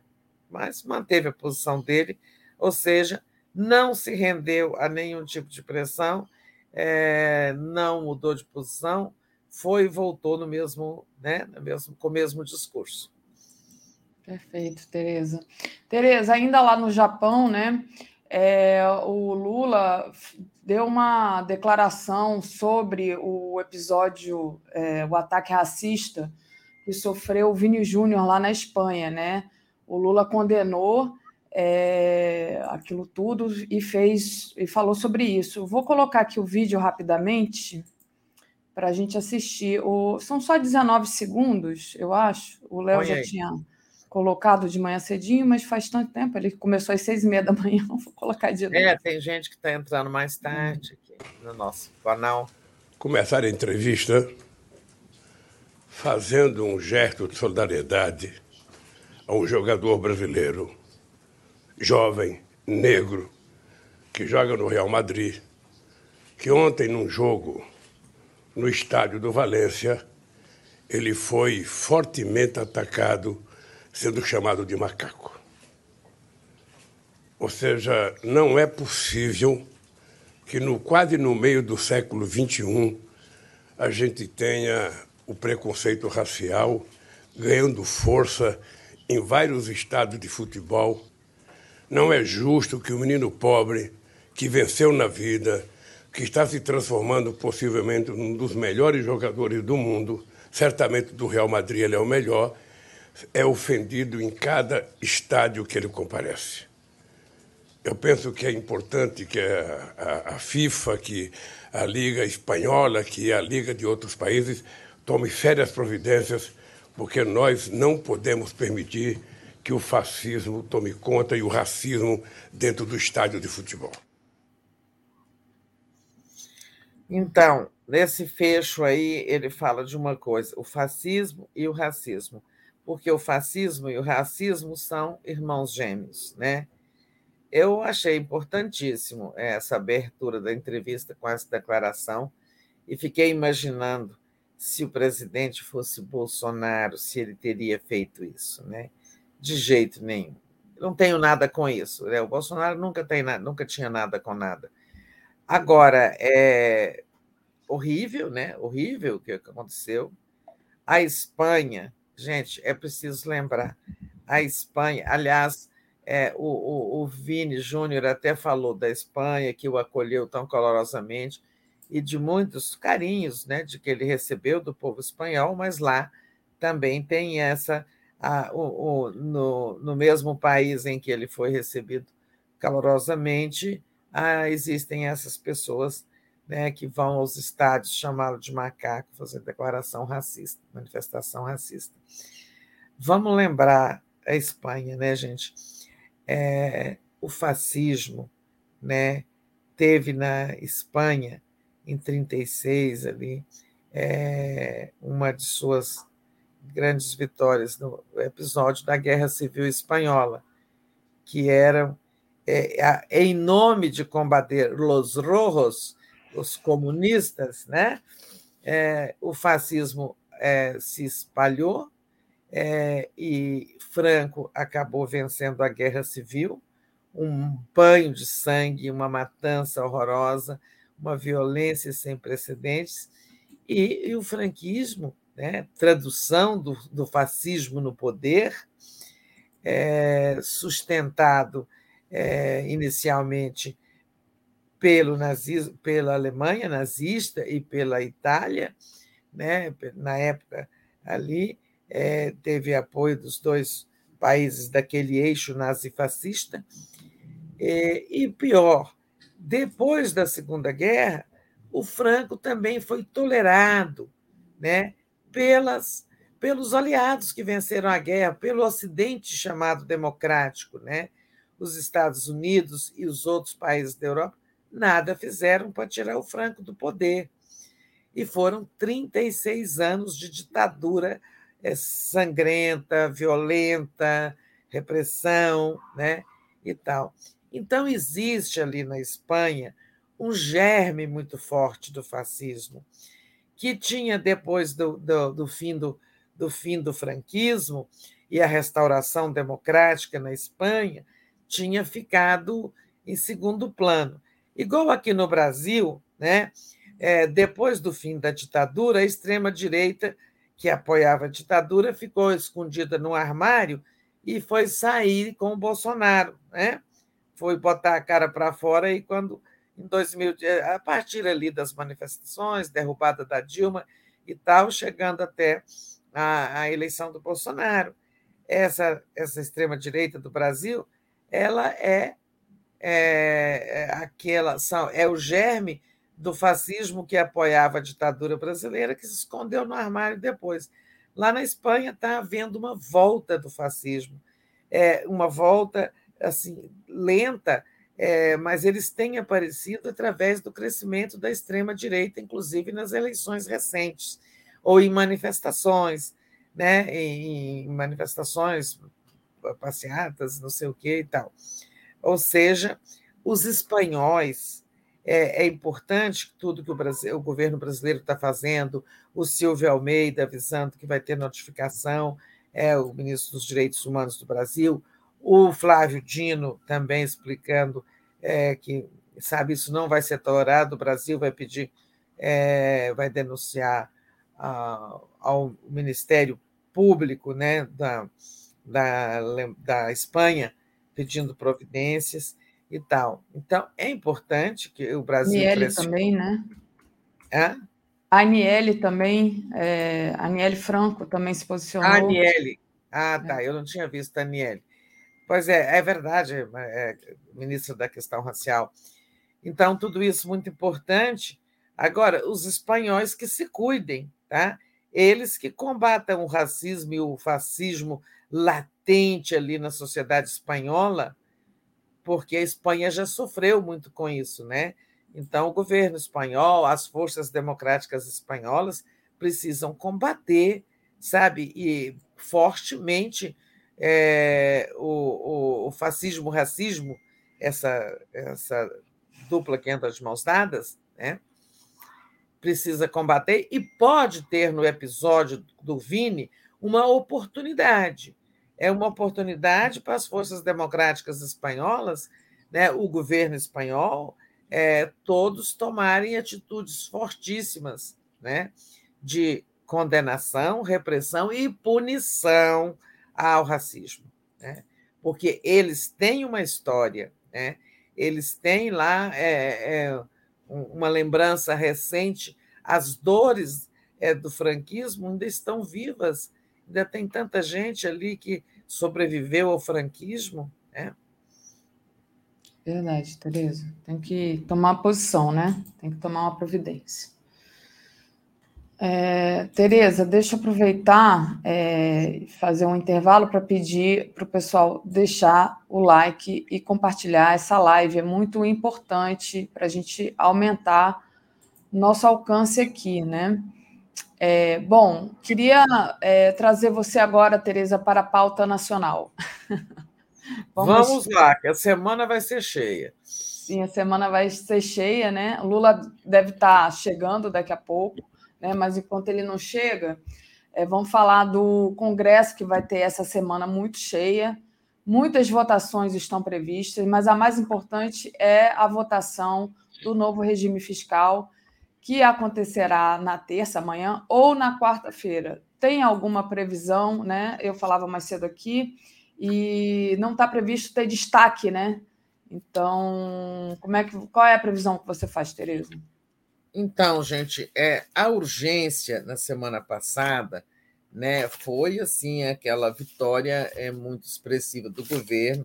Eu até tenho explicado e falado sobre isso, que ali foi, sobretudo, uma vitória é, da articulação política feita pelo próprio ministro Haddad é, e, e, numa parceria ali com o ministro, com o presidente da Câmara, é, Arthur Lira, né, é, que jogaram juntos e tal. Então, foi também uma vitória do Arthur Lira. É, tem alguém ligando para a Tereza. Olha, tem uma pessoa me chamando de Portugal. O que, que eu faço, hein? Por que está entrando aqui? Não sei, não. É, será que é no computador?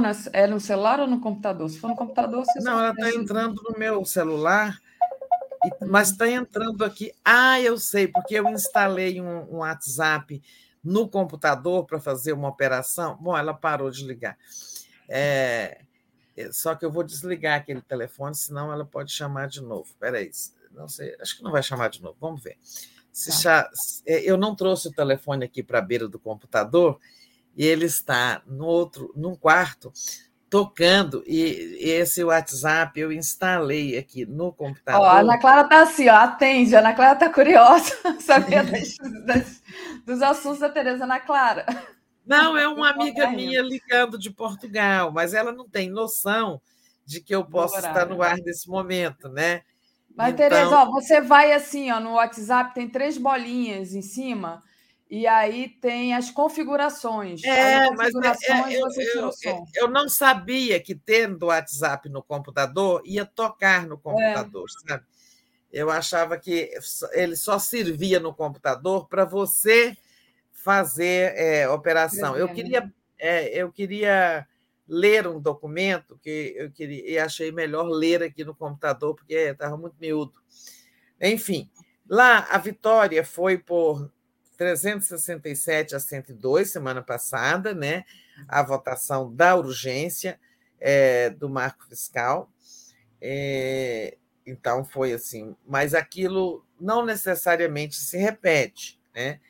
É, por exemplo, ali nós tivemos, ó, é porque eu estou procurando meus papéis é, da semana passada, é, por exemplo, o PL, Partido do Bolsonaro, ele deu 29 é, votos para urgência, né? um terço de sua bancada. Mas será que o PL vai dar um terço dos seus votos no mérito? Né? Não sabemos é, até porque os, os, os, deputados do PL estão sofrendo uma grande pressão, os que votaram a favor do governo, sendo chamados de traidores e tudo mais, então isso pode não acontecer, né? Por exemplo, é, aquilo lá. Ó. Aí, o Republicanos deu 40 votos a favor do governo, mas esse não é um partido do governo.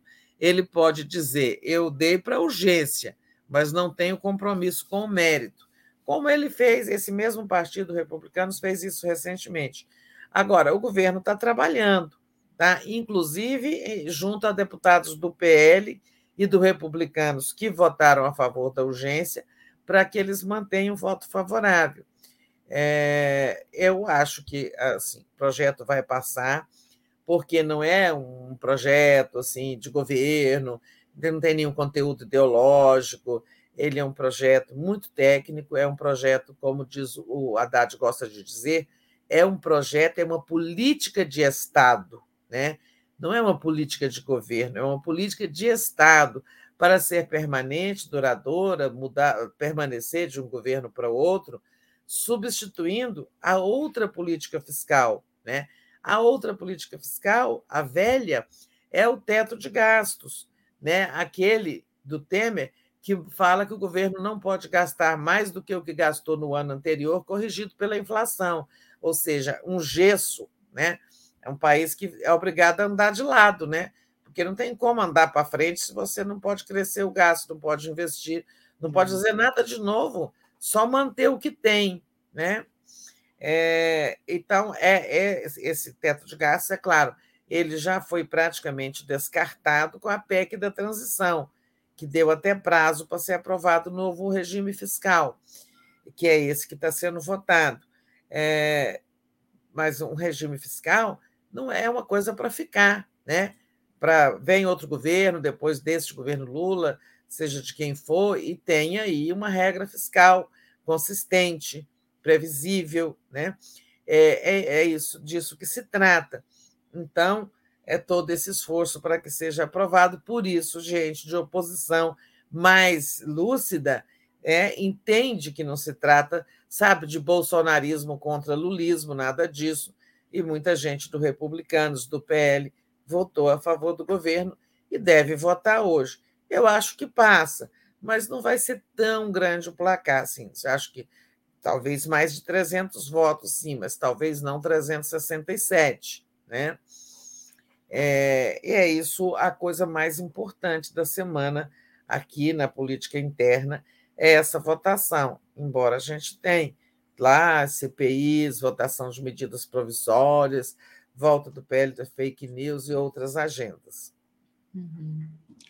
Perfeito, Tereza. Tereza, antes da gente é, falar sobre outra, outra questão da pauta aí da Câmara, eu queria trazer aqui, até perdi, porque eu olhei e falei, ah, isso aqui é uma boa coisa para falar para a Tereza. Ah, é essa matéria que saiu aqui, é, que o Lula, quando chegar, vai viajar pelo país para dar visibilidade às obras, né?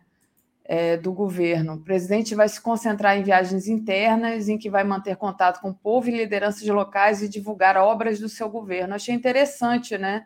É, muita gente estava, inclusive, dizendo: ah, o Lula tem que ficar mais em Brasília para é, fazer mais, participar mais dessa questão da articulação, da Câmara, não sei o quê. Mas agora está dizendo que ele vai viajar pro, pelo, pelo Brasil. Como é que você vê essa notícia? Não, acho que primeiro ele tem que dar uma descansadinha, né? Chegar é, depois dessa maratona ao Japão. Ele até brincava ontem: ah, o Brasil, o Japão é muito longe, eu não sei se o Brasil é que é muito longe. O fato que nós somos, é, os dois países são muito distantes um do outro, em lados opostos da esfera terrestre, então, uma viagem muito pesada, né? A agenda do Lula é muito pesada. Agora, assim, aterrizando aqui com direito a um descansinho, embora a gente sabe que ele não para, né? É, ele chegando aqui, é, passar pelo menos uma manhã no Alvorada, sabe, sem ir no, no, no Planalto, né? Mas uhum. ele chegando aqui, é, ele ainda não vai viajar imediatamente, né? Primeira coisa que ele vai fazer é pôr um pouco, é emprestar um pouco da sua habilidade, sua experiência para a articulação política que está precisando, né? É, ela, essa essas, essa vitória do governo na votação do marco fiscal, ela é, ela é, como dizer, é um ponto fora da curva. A verdade é que o governo ainda não tem uma base sólida. Isso aqui, o Arthur Lira pôs a mão na massa e tal, com esse argumento que eu apresentei. Olha, isso aqui é projeto de Estado, é política de Estado, não de governo. Deixem de fora as questões de, de, de situação e oposição e vamos aprovar esse regime fiscal. Mas é, pode não ser a posição dele em, em relação a outras matérias. É, e, a, e né, a posição dele e a posição de muitos dos que votaram. Né? Então, quando as matérias tornam-se é, é, efetivamente governistas, vamos colocar assim, entre aspas, de interesse direto do governo, como, por exemplo, a medida provisória que alterou a estrutura do governo, o organograma, né? ela vai perder a validade dentro de poucos dias. E é, ela precisa ser votada essa semana. Já pensou se essa medida caduca? Então, é o seguinte: não existe essa estrutura de ministérios que está aí na esplanada, e os ministros que estão nomeados também não têm direito a estar lá, porque não existe o ministério, né? Então, é, por exemplo, vamos falar aí, igualdade racial, você acabou de mencionar, Niele, foi recriado por essa MP, que, que ainda não foi aprovada, está quase caducando. Né? Tem matérias muito importantes aí pela frente. Outras medidas provisórias, mais médicos, Bolsa Família e tudo mais, estão todas perto de caducar. E aí o governo precisa estar tá com a maioria lá para aprovar é até uma maioria simples, né? metade dos presentes mais um. Diferente do arcabouço fiscal, que é metade mais um da casa, 257. A, uhum. as medidas provisórias, a maioria simples, quer dizer, desde que estejam presentes 257, maioria, metade mais um dos presentes. Isso faz uma grande diferença. Mas é, o governo precisa trabalhar. Então, acho que o Lula, assim, ele tem essa notícia de que ele vai viajar pelo país, mas não é né, chegando ao Brasil e, e ver começar esse programa de viagens. Ele tem umas coisas importantes para fazer aqui. Ele tem a nomeação do Zanin, que eu, a indicação do doutor Zanin para ministro do Supremo, que eu acho que ele vai fazer agora, chegando do Japão. Né? É, ele vai tem essa cooperação com a articulação política, que eu acho que ele tem que dar uma ajuda ali para a Padilha e, sobretudo, acertar esta convivência, esta aliança prática com pragmática com o presidente da Câmara. Né? O governo vem evoluindo nesse sentido, já entendeu que não há, sabe, é, tem que jogar com o Lira, né?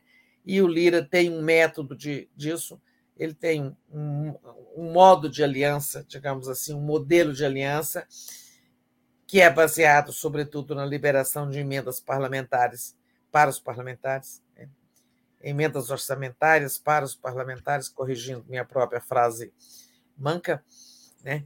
Então, é, tem muita coisa para ele fazer essa semana aqui em Brasília, depois que der uma descansadinha, né? Agora, é importante retomar o programa de viagens. Eu não vi, eu não vi se tem agenda, viagem interna na, não sei, a agenda dessa semana. Mas... É, a gente não tem acesso à agenda futura, não. A é, gente a gente só tem a diária, né? Então é. não dá para saber. Mas, por exemplo, eu acho que na agenda dessa semana entra o caso Zanin, né? É, eu acho que essa semana o Lula vai começar a discutir, não sei, é, essa coisa do petróleo, de exploração de petróleo na foz do, do, do Amazonas. E ele deu uma declaração ontem muito sintomática. Ele diz que acha difícil que venham, ocorram danos ambientais em decorrência dessa exploração. Isso já é uma posição bem diferente da da Marina Silva e do Ibama, que acham altamente possível a ocorrência de danos ambientais. Né? Como esse assunto vai cair na mesa do Lula, ele vai acabar arbitrando, eu receio muito, espero que ele use toda a sua habilidade para fazer isso sem uma nova ruptura com Marina Silva, que foi tão ruim para ele, para o governo, para o PT, e foi ruim para ela também, travou tantas lutas, criou um partido, disputou duas vezes a presidência e perdeu. Da primeira foi muito bem votada, na segunda não foi. Em suma, é, a, a, o afastamento de Marina é, é, em, em, relação a Lula e ao governo não seria uma boa coisa para o governo. E outra coisa, é, o, o, Lula vai ser muito criticado lá fora. Talvez ele decepcione muitos do que, dos que enxergam nele um ator importante na defesa na questão ambiental, na defesa da floresta, dos acordos climáticos e tal. E ele falou da Amazônia, lá no Japão, falando muito o seguinte: olha, lá vivem 20 milhões, 28 milhões de pessoas que têm direito a uma vida digna, ao consumo, até as coisas que todo mundo quer ter. É, agora, nós queremos fazer isso sem comprometer a floresta, porque essa sim é, ela é um patrimônio da humanidade, embora esteja em território brasileiro. Ele até antecipou também que vai ter uma reunião né, dos países é, dos países que abrigam a Amazônia, né? É, o Brasil tem uma grande parte, mas não é toda. Eu acho que o Brasil tem mais ou menos metade da Amazônia, mas tem a Colômbia, Venezuela, a Guiana. Ele até brincou, né? Oh, o Macron pode vir nessa reunião, porque afinal a França tem um pedacinho da Amazônia ali, com um, através da Guiana, né, chamada francesa, uma colônia, né, uma sobrevivência do colonialismo é, e, e, e a, até o Macron pode vir, disse, brincou ele, né? Eu acho até que pode mesmo, né? É, aliás, o Macron devia ser mais é, envolvido né, nessa questão da defesa da Amazônia. É porque ali é um regime que eu não conheço bem como que é esse, essa espécie de, de protetorado, esse, é, esse modelo, né?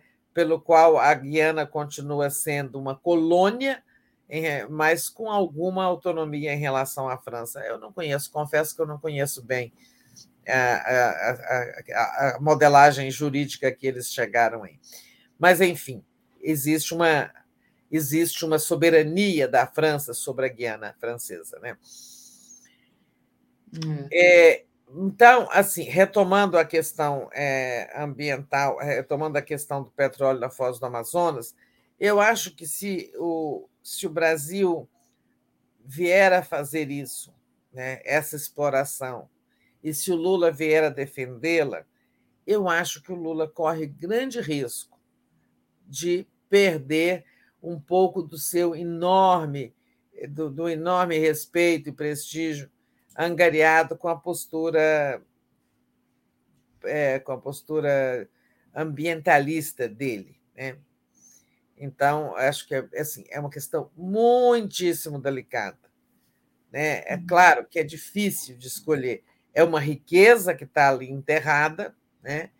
É, e aqui o Brasil tem direito, né, da qual o Brasil precisa, mas é, também tem uma questão muito sensível, porque a área é muito delicada, né? Os estudos, ela é pouco estudada. É, então, assim, se vier a ser feito, eu acho que tem que ser com muito cuidado, mostrando para o mundo como é que nós estamos fazendo, né? explorando esse petróleo lá. É, como é que eles chamam? Banda equatorial, sei lá, faixa equatorial, alguma coisa ligada a Equador, porque está lá em cima, né? É, isso, isso, vai ter um debate forte aqui no Brasil sobre isso ainda. É, né? isso aí vai nos movimentar algum tempo. Bom, é. então é isso que eu acho dessa, dessa matéria que você trouxe sobre viagens internas.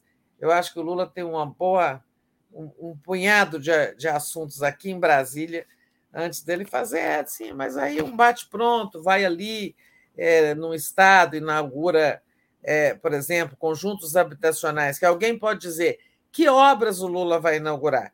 Obras paradas. Ele encontrou 14 mil obras paradas dos últimos anos, né, do Bolsonaro, do Temer.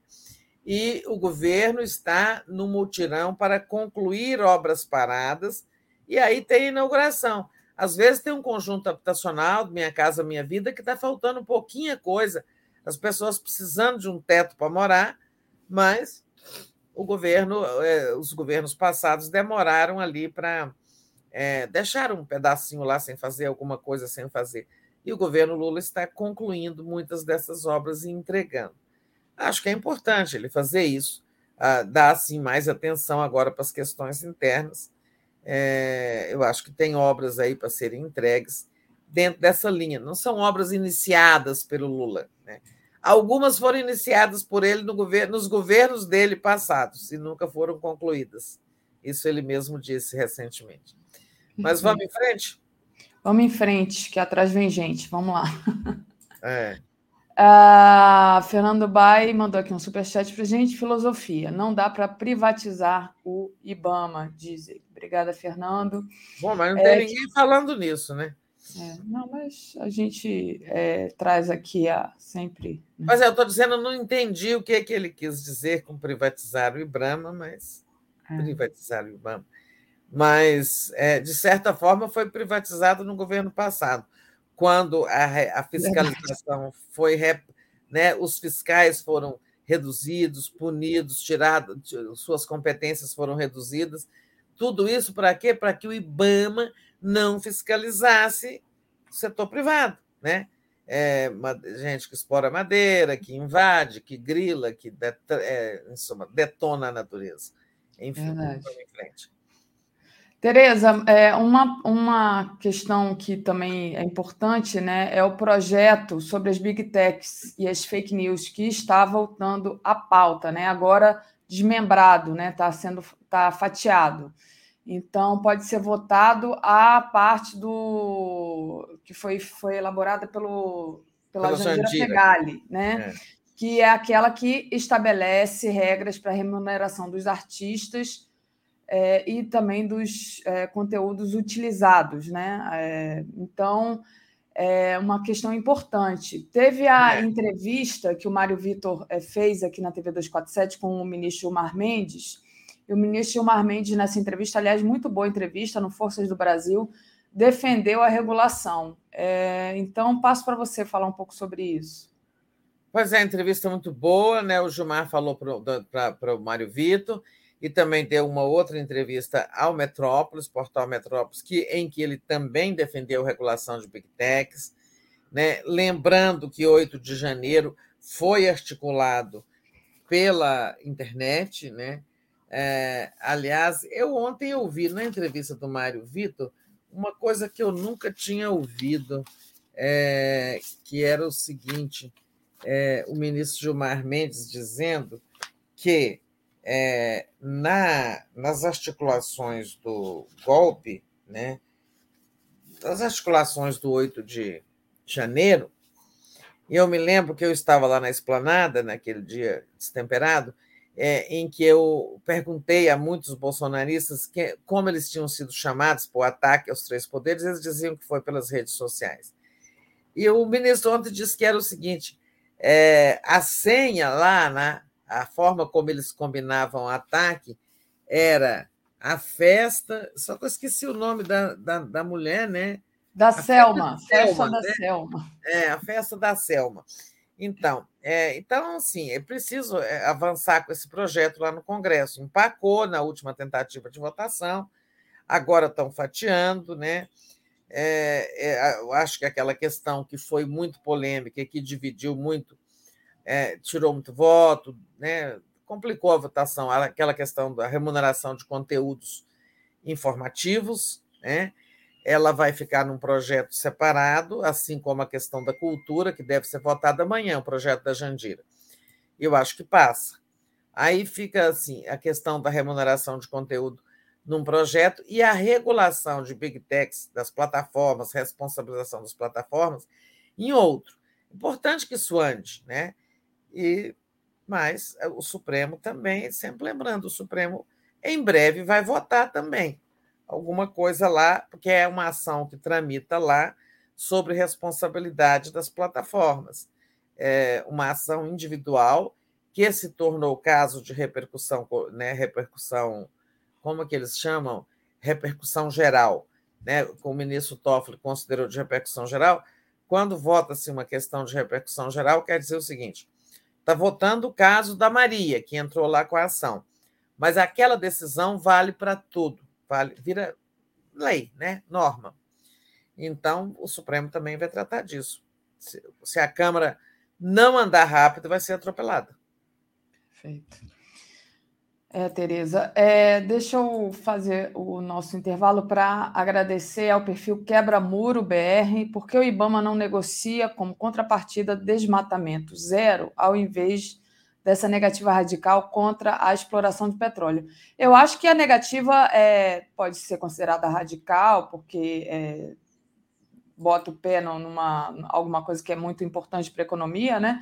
mas de, não, não, não foi radical no sentido de ser definitiva, não. Acho que tem muito debate ainda para fazer, né, Tereza? É, acho que tem, é, e o IBAMA, a meu ver, devia exigir estudos seríssimos, né? É, e tem que ser feito rápido, senão né, as coisas também não andam, o tempo passa. Estudos é, muito rápidos e profundos, sérios, e exigir contrapartidas da Petrobras, né? Contrapartidas em proteção da floresta, em sei lá, reflorestamento de áreas desmatadas, milhares de coisas que a Petrobras, com tanto dinheiro que ela vai arrecadar ali, ela pode fazer pela Amazônia, né? além só de pagar royalties para os estados que estão tão interessados. Né? É, eu acho que é possível, por isso que eu falo, o presidente Lula que vai arbitrar essa questão, ele tem que pôr todo mundo na mesa é, e ver se faz isso sem um conflito, como houve da outra vez com a hidrelétrica de Santo Antônio, que, por causa da, da, da, das negativas de licença pelo IBAMA, é, resultaram no rompimento da Marina. Muito bem. Tereza, para a gente finalizar aqui nossa participação de hoje, um outro assunto da semana vai ser o início do funcionamento da CPMI do golpe e das três CPIs da Câmara, né? Qual a expectativa, o que esperar de tanta CPI, Tereza? Pois é, gente, eu nem sei o que, que, vai, o que, que vai acontecer com tanta CPI, mas eu sei que a do golpe já teve para não sair, mas essa semana estão prometendo que todo mundo, acho que quase todo mundo já indicou os seus representantes, todo mundo que eu digo os partidos, e que ela deva funcionar, né?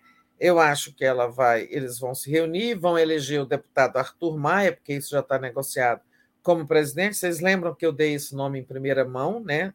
Quando se falava muito que ia ser o, o, o, o deputado. um lá do Arthur Maia, que tem aquele nome que eu esqueci, um nome jocoso. O... Eu sei qual é, Tereza. Agora é, deixa para lá. Deixa para lá. Deixa para lá. É, então, é, vai, é, eu, eu dei o nome do Arthur Maia aqui em primeira mão, o site até disse, é, foi no Boa Noite, não foi aqui no Bom Dia. Em suma, é, o Arthur Maia vai ser eleito e depois vai se escolher o relator, aí não tem nome certo. E tem essas outras, né? MST, que vão tentar criminalizar o movimento social e, com isso, atingir o movimento e o governo Lula. Americanas, uma CPI muito econômica, e essa do futebol. Essa é importante, é, que ela vai investigar essas maracutaias aí com apostas, né? E tal. Se, se, dependendo dos, dos acontecimentos, quem sabe ela podia tratar era do racismo no futebol, né? Mas acho que não pode alterar o objeto de uma CPI depois de instalada.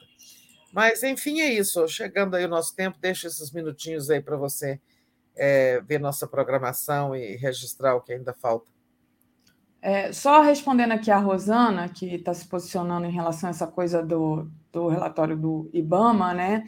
É só dizer que a decisão do IBAMA, que foi emitida na última quarta-feira, é, impediu perfuração do poço a aproximadamente 160 quilômetros da costa do, do Oiapoque, no Amapá, e cerca de 500 quilômetros da foz do Rio Amazonas, porque o pessoal está achando que vai perfurar lá no meio da floresta, né? Não, gente. É lá é. Na, nas águas, é longe, tá? É longe.